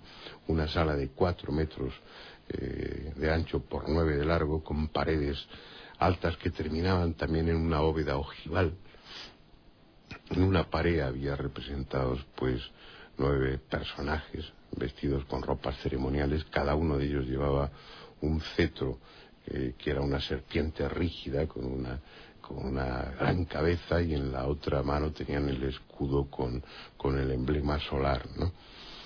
Y abajo una losa, una losa espléndida, gigantesca, ¿no? Que estaba tapando una, una, una masa, un, un cubo de un cubo de piedra eh, de tres metros de, largo por dos metros de ancho. Estamos hablando de una, una losa que pesa cinco toneladas y el sitio yo he estado allí varias veces es, es muy pequeño. Al levantarlas, bueno, hay otra losa eh, más pequeña, sin ningún adorno, que la quitan sin dificultad, y luego un hueco, es decir, esa enorme piedra eh, que era la, la, auténtica tumba estaba horadada con una forma vagamente humana pintada de rojo y dentro estaban los restos de alguien. Unos huesos muy deteriorados muy estropeados pero de alguien que, había, le habían enterrado con un hábito, con un ropaje de color rojo, del que ya no quedaba nada, pero ese color rojo de la tela lo, habían absorbido los, los huesos, con lo cual tenían también un color rojizo.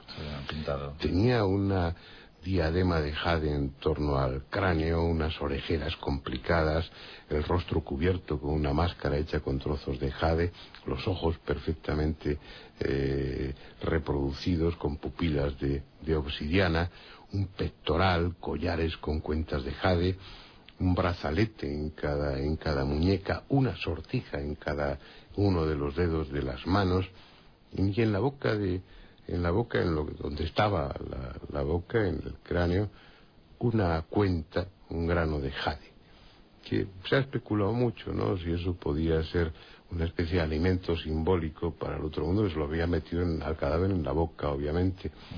O, podría ser algo así, como ese, ese óvulo, ¿no? Para cruzar ese, ese río de la muerte, ¿no? Y pagar al barquero pero y, debajo de los pies dos bolitas de jade, que también es otra de las cosas que no se entiende.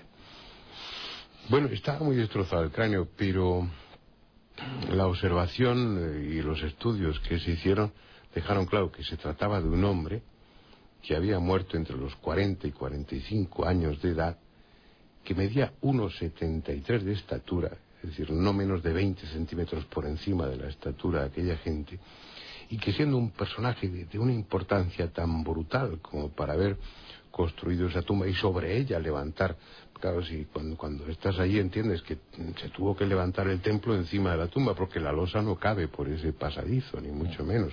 Pasa lo que pasó también en, otros, en otras pirámides egipcias que se construyeron sobre, sobre la tumba.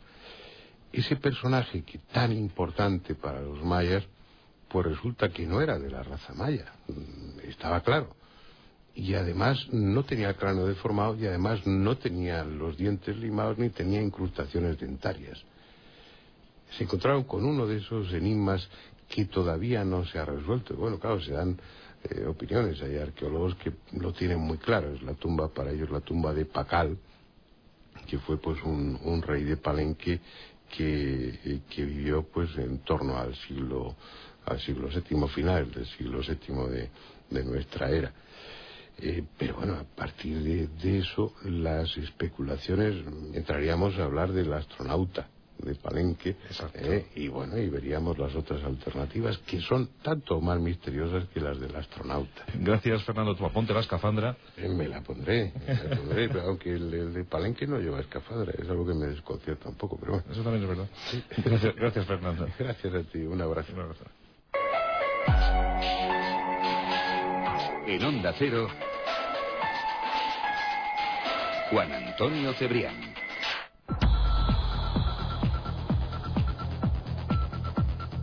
Tiempo para nuestro correo electrónico rosa.vientos.es. Hola Silvia Casasola. Hola, buenas noches. ¿Qué tal, cómo estamos? Bien, bien, bien, bien, bien. Bien, bien, bien, bien, bien, bien, bien, bien. ¿Qué estás viendo en la tele? ¿Qué está... Anda, apaga la televisión ahora mismo, hombre. Apaga la tele. Hombre, hombre, por Dios. Ese TV Shop. Nos vamos a comprar un aparato, Silvia y yo. Un aparato. ¿Tú no? Yo no. ¿Pataba atrás al final? ¿Qué dices? Vamos. Mira, mira, Me da dolor solo de ver. Qué voluptuosa, qué, qué, qué, qué estupenda. Nada, son unas cosas extrañas que no hacen más que inventar. Nada, cosas que ocurren. Eh, vamos con nuestros correos electrónicos. Pues tenemos a Juan Manuel Peralo, desde Salamanca. Dice que le encanta el programa, que lo conoce desde, desde hace bastante y que cuando llega de trabajar, pues siempre escucha todo lo que puede. Muy bien. Trabaja como operador proyeccionista en un cine. Hombre, qué maravilla. Es, eh, Cinema Paradiso. Pues todo. Claro. Ah, fíjate, está totalmente al día de todas las películas. Y además eh, conoció a Raúl, a Raúl Sogún, Sí. Una vez que debió de coincidir, que no sé si iría al cine o coincidiría en otro lado. En Salamanca. Sí, el caso es que le envía un saludo para todos los oyentes y en especial a los salmantinos. Pues hombre, tremendo saludo para los amantes del cine, para este amigo proyeccionista y, y nada, para Salamanca. Roberto Alberto nos ha escrito para decirnos que nos escucha siempre que puede, a la hora que es el programa, vamos, no en diferido, mm. ya que es pintor y pasa muchas horas frente a sus cuadros de noche, pero cuando no puede sí que lo hace a través de Internet. Y nos cuenta que está tratando de escuchar el programa del pasado día 4, dice que cree que es el del día de Pepín 3 y su genial chispa y muelle, pero que no lo ve colgado en la página y nos pregunta si estará próximamente disponible. Pero si está colgado, ¿no? Sí, sí, está colgado. Está colgado, bueno, pues nada, eh, ahí lo tienes a disposición en onda cero punto es. Luis Miguel Medina, desde Roquetas de Mar, dice, bueno, pues que te pido, Martín, que envíes un, cordial saludo a todo tu equipo. Estáis invitados cuando os apetezca venir por Roquetas de Mar. A ver, equipo de Martín, ¿Eh? ¿estamos todos ya para eh, recibir el saludo? Hola. Hay que explicar que, claro, entró Luis Miguel en la web que dimos un día. No, no, sí, yo desde que soy colaborador. Y dice, ala, envíales un saludito y ya, bueno, aquí está. que nos invita a ir a Roquetas de Mar, dice, aunque sé que eres más de montaña por aquello del esquí, ¿eh? al Hotel Playa Azul, que por cierto, La Rosa de los Vientos es el programa oficial de las madrugadas de todos los hoteles, central, panadería, etcétera, de la cadena Playa Senator. Muy bien, pues venga, un saludo tremendo para la cadena Playa Senator y también para este amigo de Roquetas de Mar. ¿Cómo es Martín? Ya le envían correos personalizados. Sí, ¿eh? sí, sí. Le preguntan por su equipo. por su equipo, eh, Digi, ¿cómo va la sección? Eh, por favor, ponme a, mi artista. Ha nacido una estrella ya, Juan. Bien. Y eso que no pase por el programa de Bertino Osborne. Hoy. De verdad. dentro de nada no la canta, venga, venga, anda, dentro de ti. A ver, Bernard de Murcia nos informa que nuestro programa, dice, es uno de los mejores del mundo mundial. Que sigas así, Cebrián, que sepas que tienes que sacar más pins de murciélagos, que él se quedó sin ninguno. Bueno, eso ya muy antiguo. Ahora estamos evaluando, estamos viendo la posibilidad de sacar eh, pines de mejillones o de rosa de los vientos. Además, incluso pueden enviar pues algún diseño que se hayan hecho, a ver, alguna fusión. Claro, claro. Por ejemplo, Raúl Sogún antes, eh, hablamos de él, pues hizo una chapita muy maja de la Rosa de los Vientos. Buenísimas. Claro, claro. Eh, muy bien, lo, lo apuntamos. Por internet en rosavientos.tk están pergeñando ahí unas camisetas. ¿Sí? También. Sí. De la Rosa de los Vientos. Este fin de semana he visto algo por ahí. Sí, hace años se, se hicieron a través de unos amigos, unas de turno de noches. Además, incluso era con todos los patrocinios que tenían de Muñecolandia. Sí, sí, sí, y quedaron fenomenal. Sí, muy bien, muy bien. Con murciélagos incluidos. No, y cuando presentamos el libro de los Eco Killers, Mm. Eh, sí que vinieron algunos con camisetas. Eh, sí, sí, sí, que se habían diseñado ellos mismos. De la Rosa de los Vientos. Es verdad. Bueno, pues nada, la imaginación al poder. Olucae te quiere dar sobre todo la enhorabuena por tus 1.200 programas en antena y además le gustaría conocer algún que otro detalle sobre la Segunda Guerra Mundial, en concreto qué tipos de carros de combate fueron los dueños de la contienda, quizá mm. los Panzer o algún carro americano, como los Sherman. Bueno, los Sherman, eh, la verdad es que eh, sí, tuvieron alguna intervención eh, decisiva. Patton podía hablar mucho de esto, el general Patton, pero yo creo que el carro de combate por excelencia de la Segunda Guerra Mundial es el Panzer el Panzer en sus diferentes versiones, principalmente el MK4, eh, muy buen carro de combate. También los soviéticos aportaron su T-34, los británicos menos, con los Matilda, eh, muy, muy poco versátiles, los franceses inapreciable, los italianos con sus Fiat eh, bastante amarillos, los japoneses apenas nada, no tuvieron oportunidad. Solamente hubo un combate entre blindados, entre japoneses y norteamericanos, fueron los Sherman contra los japoneses en la batalla de Okinawa fue además eh, muy desigual, aunque hicieron algún impacto los japoneses, pero prácticamente fueron barridos del mapa en Okinawa. Ese fue el único, el único enfrentamiento entre blindados eh, de la Segunda Guerra Mundial en el Pacífico. Así que bueno, yo creo que si tuviéramos que elegir el carro de combate por excelencia de la Segunda Guerra Mundial, yo me quedaría con el Panzer MK4.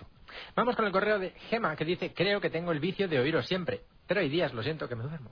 Ay, se duerme Gema. Eso pasa, ¿eh? ¿eh? Bueno, sí, suele ocurrir a estas horas. Bueno, el otro día dice, comentasteis que le dirías a un muchacho que te escribió el nombre de un libro que hablaba de enigmas. Me gustaría también conocerlo y por supuesto leer el tuyo también. Otro tema interesante, no sé si estará en el apartado de los enigmas o no, es lo referente, comenta Gemma, a los sucesos de la Biblia, que le interesa mucho. El tema que seguro ya lo comentasteis en el programa y seguro que lo perdí, a saber, Sodoma y Gomorra. ¿Es verdad que se han encontrado el, sitio exacto donde la esposa de Lot se transformó en estatua de sal? Pues sí, precisamente con eh, Fernando Jiménez de Loso tenemos un programa sobre ese asunto, de Sodoma y Gomorra, eh, el sitio de Masada. Bueno, pues venga, vamos a ponerlo para el domingo que viene. Y el último dice el arca de Noé. ¿Hay fotos o relatos arqueológicos sobre el tema? Hay muchos relatos, eh, pero muy pocas pruebas, muy, muy, propio, o sea, muy pocos testimonios. Así que, venga, apuntamos aquí asuntos bíblicos para monográficos eh, zona cero, eh, con, con, mucho gusto. Amigos, el mundo está fatal. cuando nos estrella un meteorito, lanzamos un impactor contra el cometa y si no, pues llega una profecía diciendo que esto se acaba en el 2033. Por eso, por eso la gente ya no tiene escrúpulo. No. ¿Eh? No. Vamos a ver, Martín. Es muy exquisita ya. ¿Cómo que es muy la gente, la gente es muy exquisita. Ya, no toman cualquier tipo de caviar. Eso es. Antes le dabas un tarrito de sucedáneo y decían, qué rico. Eso es. Ya le dicen, no me gusta. No me gusta. No, es iraní. No es del todo natural, quizá. ¿Eh? Bueno, en fin. Vamos a hablar de algo un poco quizá escatológico, Escatológico, dices. ¿Cómo son los retretes? Hombre, hombre. Han venido en muchas ocasiones los retretes a gente sin escrúpulo, ¿eh? Sí, la verdad es que es donde se da la conversación más corta, ¿verdad, Juan? Sí. ¿Cómo es aquella? Pues nada, tú vas a un baño público, intentas abrir la puerta del, de dicho baño y entonces escuchas desde el interior ¡Eh! Y tú dices ¡Ah! ¡Eh! Ah. pues allí nos situamos, allí nos situamos. Porque claro, la verdad es que es un sitio incómodo. ¿No? Cuando tienes que ir en un sitio que no es tu casa, pues. Hombre, si hay, necesidad, Martín. Eh, eso es el lugar más maravilloso del mundo. Sí. O sea, tú imagínate que llevas como dos o tres horas sin poder. Bueno, bueno, bueno. Eso, es tremendo. Que ya empiezas, dices, vas, así andando y dice la gente, ¿tendrá un vago? Mm. Sí, sí. Andando de manera Y de repente aparece ante ti un servicio. Un baño público. Y la gotita de sudor que cae. Bueno, bueno, bueno. Entras. Ay. Bueno te percatas que no hay gente tal ¿Eh? te asoma por abajo hace y hace y sales con una sonrisa. Una sonrisa hombre. Pero ahí tienes que tener mucha mucha necesidad porque si no lo primero que miras es uy qué sucio está esto. la tapa la y tapa. mucha precaución ¿eh? porque no será el primero que entra en un baño público acuciado por la urgencia. Y, después y después de ello no hay no hay no hay no no no hay no hay con qué. No hay entonces, claro. claro, mira que tu madre te dijo, ¿llevas Kleenex, hijo? ¿Eh? Efecto Balsam. Claro, y si no hay, ¿qué haces tú llamando a tu amigo, a tu amiga, a tu pareja? A quien sea. Oye, así primero con tono recatado. ¿Hay quien ahí? ¡Eh! ¡Eh! Y luego ya sacas la cabecita. Si no hay nadie, avanzas un poquito. ¡Eh! Ya si tienes la suerte que la pareja, el amigo, la amiga se percate ah, y te dice, ¿qué quieres? Y tú dices así como, papel. papel. Papel, papel. Claro. Y luego, claro, ya pasan con el papel, con lo que encuentren, la hoja de periódico, lo que encuentren, y tú te has refugiado dentro, claro, y lo único que haces es sacar la mano. Sacas por el hueco la mano. Y dale. Bueno, y el resto queda ahí. El resto queda dentro. Así pasan las cosas. Así, así son las cosas. es escatológico. Sí, sí, sí, sí, Esto desde las más bajas cabañas hasta los más altos palacios, siempre ha ocurrido, ¿eh? Siempre, ¿no? Siempre, siempre, siempre. Y todo el mundo igual. Todo el mundo tiene una visita obligada cada día. Varias, varias. Como aquella chica pelirroja, ¿no? Sí. Estaba también sentada en un retrete, estreñida. Baja el telón, ¿qué peli es? La Pretty Woman. Ah, qué malo, qué malo. Bueno, vamos a hablar de, un baño público en especial. Que sí, que cuesta nada más y nada menos que 600.000 dólares. ¿600.000 dólares? Sí, tirando así al abajo, ¿eh? Pero bueno, cada, vez que lo uses o...? No, no, lo que ha sido construirlo y todas las equipaciones que tiene, todos los habitáculos, ponerlo decente, 600.000 dólares. 600.000 dólares. Super lujo. Pero bueno, ¿y dónde, dónde Se convierte en una atracción. Estamos en la ciudad de Shanghái, Moon River Art. Moon River, como el mismo nombre indica, Shanghai. Parque Moon River Art. Moon River Art. En Shanghai. Eh, aquí tenemos... A eh, Chao Richan. Chao Richan. Que es el que lo ha diseñado. Sí, sí, sí, sí. Su homólogo en Estados Unidos sería como Richard Channing de... Sí. De Falcon Crest. Que no, Casa de la Pradera. Eso es. Bien, pues vamos a ver. Lo bueno, de Martín es que es feliz. No, no lo. O sea, Martín es feliz. O sea, Martín puede estar con él en la redacción y de repente se ríe solo y dice, ¿de qué se reirá? Pues algo que se le ha ocurrido, se está riendo. Es un, Algún motivo tendrá. Es entrañable, es, hay, que, hay que quererle. Es que es ¿eh? tanta la información que tengo que no sé por dónde empezar. Porque además se celebra entre el 8 y el 10 de mayo, es decir, ya se está celebrando. Se está celebrando ahora mismo. O sea que todavía tenemos tiempo para ir. Sí, la exposición mundial de baños también coincide en Shanghái. Está el baño este de 600.000 dólares. Pues fíjate, tienen 3.900. 3.900 baños. Y están modernizando unos 500. Han dicho que van a modernizar unos 500. Pero bueno, nada como este, este. Este es impresionante. Tiene decorado, está decorado como una gruta con esterillas. Colgando del techo parece que hay estalactitas. Tiene un salón. No, pero eso, lo de las estalactitas, es para incitarte. O sea, tú estás sentado ¿no? en el trono y estás viendo las estalactitas y, dices, no, no. Te lo imaginas, ¿no? si en ese, ese momento no estás. Sí, sí. Nada, nada. Se va solo, va solo. Oy, oy, oy, oy, oy, oy, mira que, mira que le dicen... ¿Cómo, ¿Cómo, ha cambiado Martín desde su periplo por Andorra, eh? Desde que le dieron el masaje de chocolate... No ha vuelto a ser el mismo. No ha vuelto a ser el mismo, sí, sí, sí. Es spa. Es que le reactivaron los chakras. El spa, el spa, sí. sí. Bueno, lo ha hecho el Richard este, ¿no? Chao Richard. Chao Richard. Y les avisa a la gente que, que hay otros baños, pero no, la gente quiere ir al Moon River Art. Hay otros baños, pero no están en este, dijo Richard Chani. Richard, chao Richard. Chao Richard. Chao, chao. Bueno, pues hay colas de hasta dos horas. ¿Hay colas? Hasta hay colas, hay colas de hasta dos horas. Siempre se habló del tamaño, ¿no? véase, véase el juego. En China, ¿no? Se han dado el boca a boca. La cosa más pequeña que... Y, ¿no? Dos horas. O sea, de, dos horas de... recuerdo de Constantinopla para arriba. Más o menos. Vamos, un poquito más llegan a la muralla china ya también, ¿eh? Sí, sí, sí. bueno, pues dos horas para pasar por el baño. Dice que mucha gente solo pasa por la curiosidad, ¿eh? no tienen necesidad, pero me imagino que llevarán la cámara, ¿eh? Foto.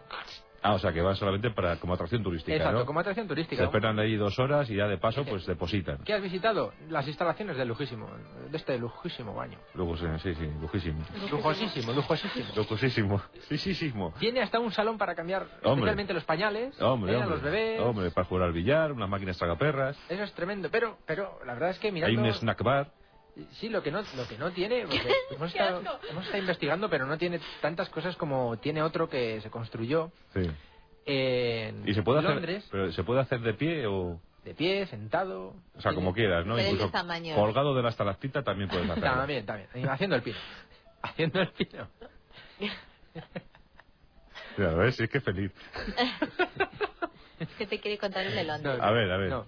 Pues no, el de Londres es que es impresionante porque este vale 48 mil dólares. El de Londres. El de Londres. ¿eh? Pero claro, no tendrá ese habitáculo, no tendrá el salón, no tendrá estas titas, las esterillas. Pero lo que tiene a cambio es una pantalla plana de televisión de cristal líquido, ah, reproductor ¿eh? de DVD, está rodeado de teléfonos móviles, de teléfonos fijos también, tiene un iPod. ¿Tiene un iPod? Es el baño tecnológico. Absolutamente, tiene una consola empotrada en la pared y desde ahí se controla todo el funcionamiento del equipo. Oye, ya... ¿Que ya se ha acabado? Pues más práctico que Ahí tienen que ir los tecnosexuales, claro. Ahí va Martín. Esto yo ya lo viví en Puerto Rico en el año 1994, que tú, entrabas al servicio del, del, hotel y según te sentabas encendía una tele de frente. ¡Pling! Ah, pues está interesante. Hombre, yo, anda que no me he visto yo círculos mágicos allí de... Eh, ¿Cómo se llama? No me acuerdo. Uno. Señales. Bueno, y ah. yo conocí a don Francisco. Sí que hacía el Sábado Gigante. Hacía un programa eh, ahí, ahí en el servicio de... En el trono. Viendo la tele. ¿Y cuánto tiempo te tiraste? Impresionante, impresionante. Bueno, bueno. Yo... te imaginas, claro, luego los de la gente diciendo, oye, el de la habitación. Yo estaba maravillado. Quiero ¿eh? entrar y el otro, no, no, hasta que no acabe el programa no me voy. Como no pongan publicidad, te pues, esperas. En Pekín están tomando notas rápidamente porque quieren renovar esas letrinas antes de los Juegos Olímpicos del 2008. Muy bien. Sí, porque de momento dice que la mayor parte son agujeros en el suelo a modo de pozo en el que hay que ponerse de cumplillas. Eso ha sido terrible. Eso ha sido un, un mal que hemos vivido en España. ¿verdad? Entrar en un, en un bar y decir, por favor, el servicio, y dice, ay, ay. Y te acercabas y veías que había como dos cosas para colocar los pies. Sí, el plato en el, el plato y, y ahí. El agujero. Y decías, bueno, ¿y aquí cómo...? ¿Y ahora? Y sobre todo, si yo quiero... ¿Y dónde me apoyo? Y es que, claro, y veías un gancho en el lateral con papeles de periódico. Sí, sí, sí. Y sujeta la puerta. y sujeta la puerta. Y claro, tienes que sujetar la puerta ponerte abierto, calcular Cerrada la puerta, pero tú abierto. Claro, y a ver. Y encima, solía estar siempre como con aguilla y guarrería, con lo cual te escurrías. ¿y cómo, cómo bajo yo aquí y hago...? Y un consejo, nada más saca chof, tira de la cadena.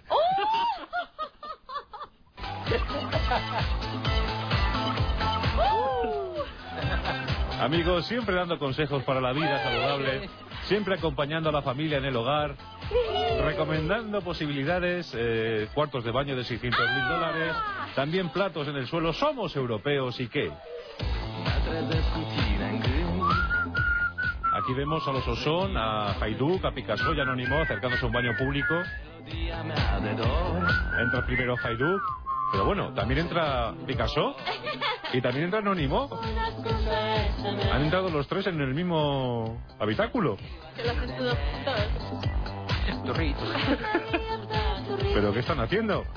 ¿Pero qué está pasando? ¿Pero qué ocurre?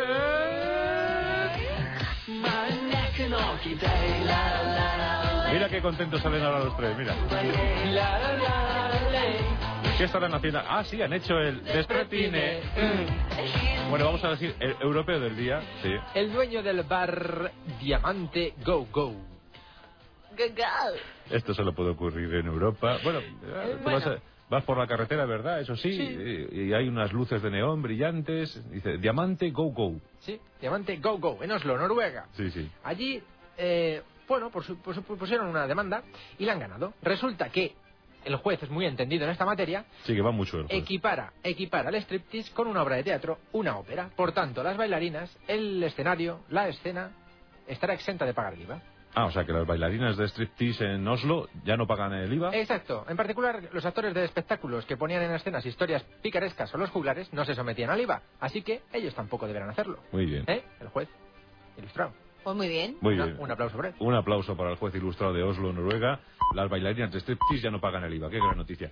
Bueno, pues eh, hasta mañana, que se dedique.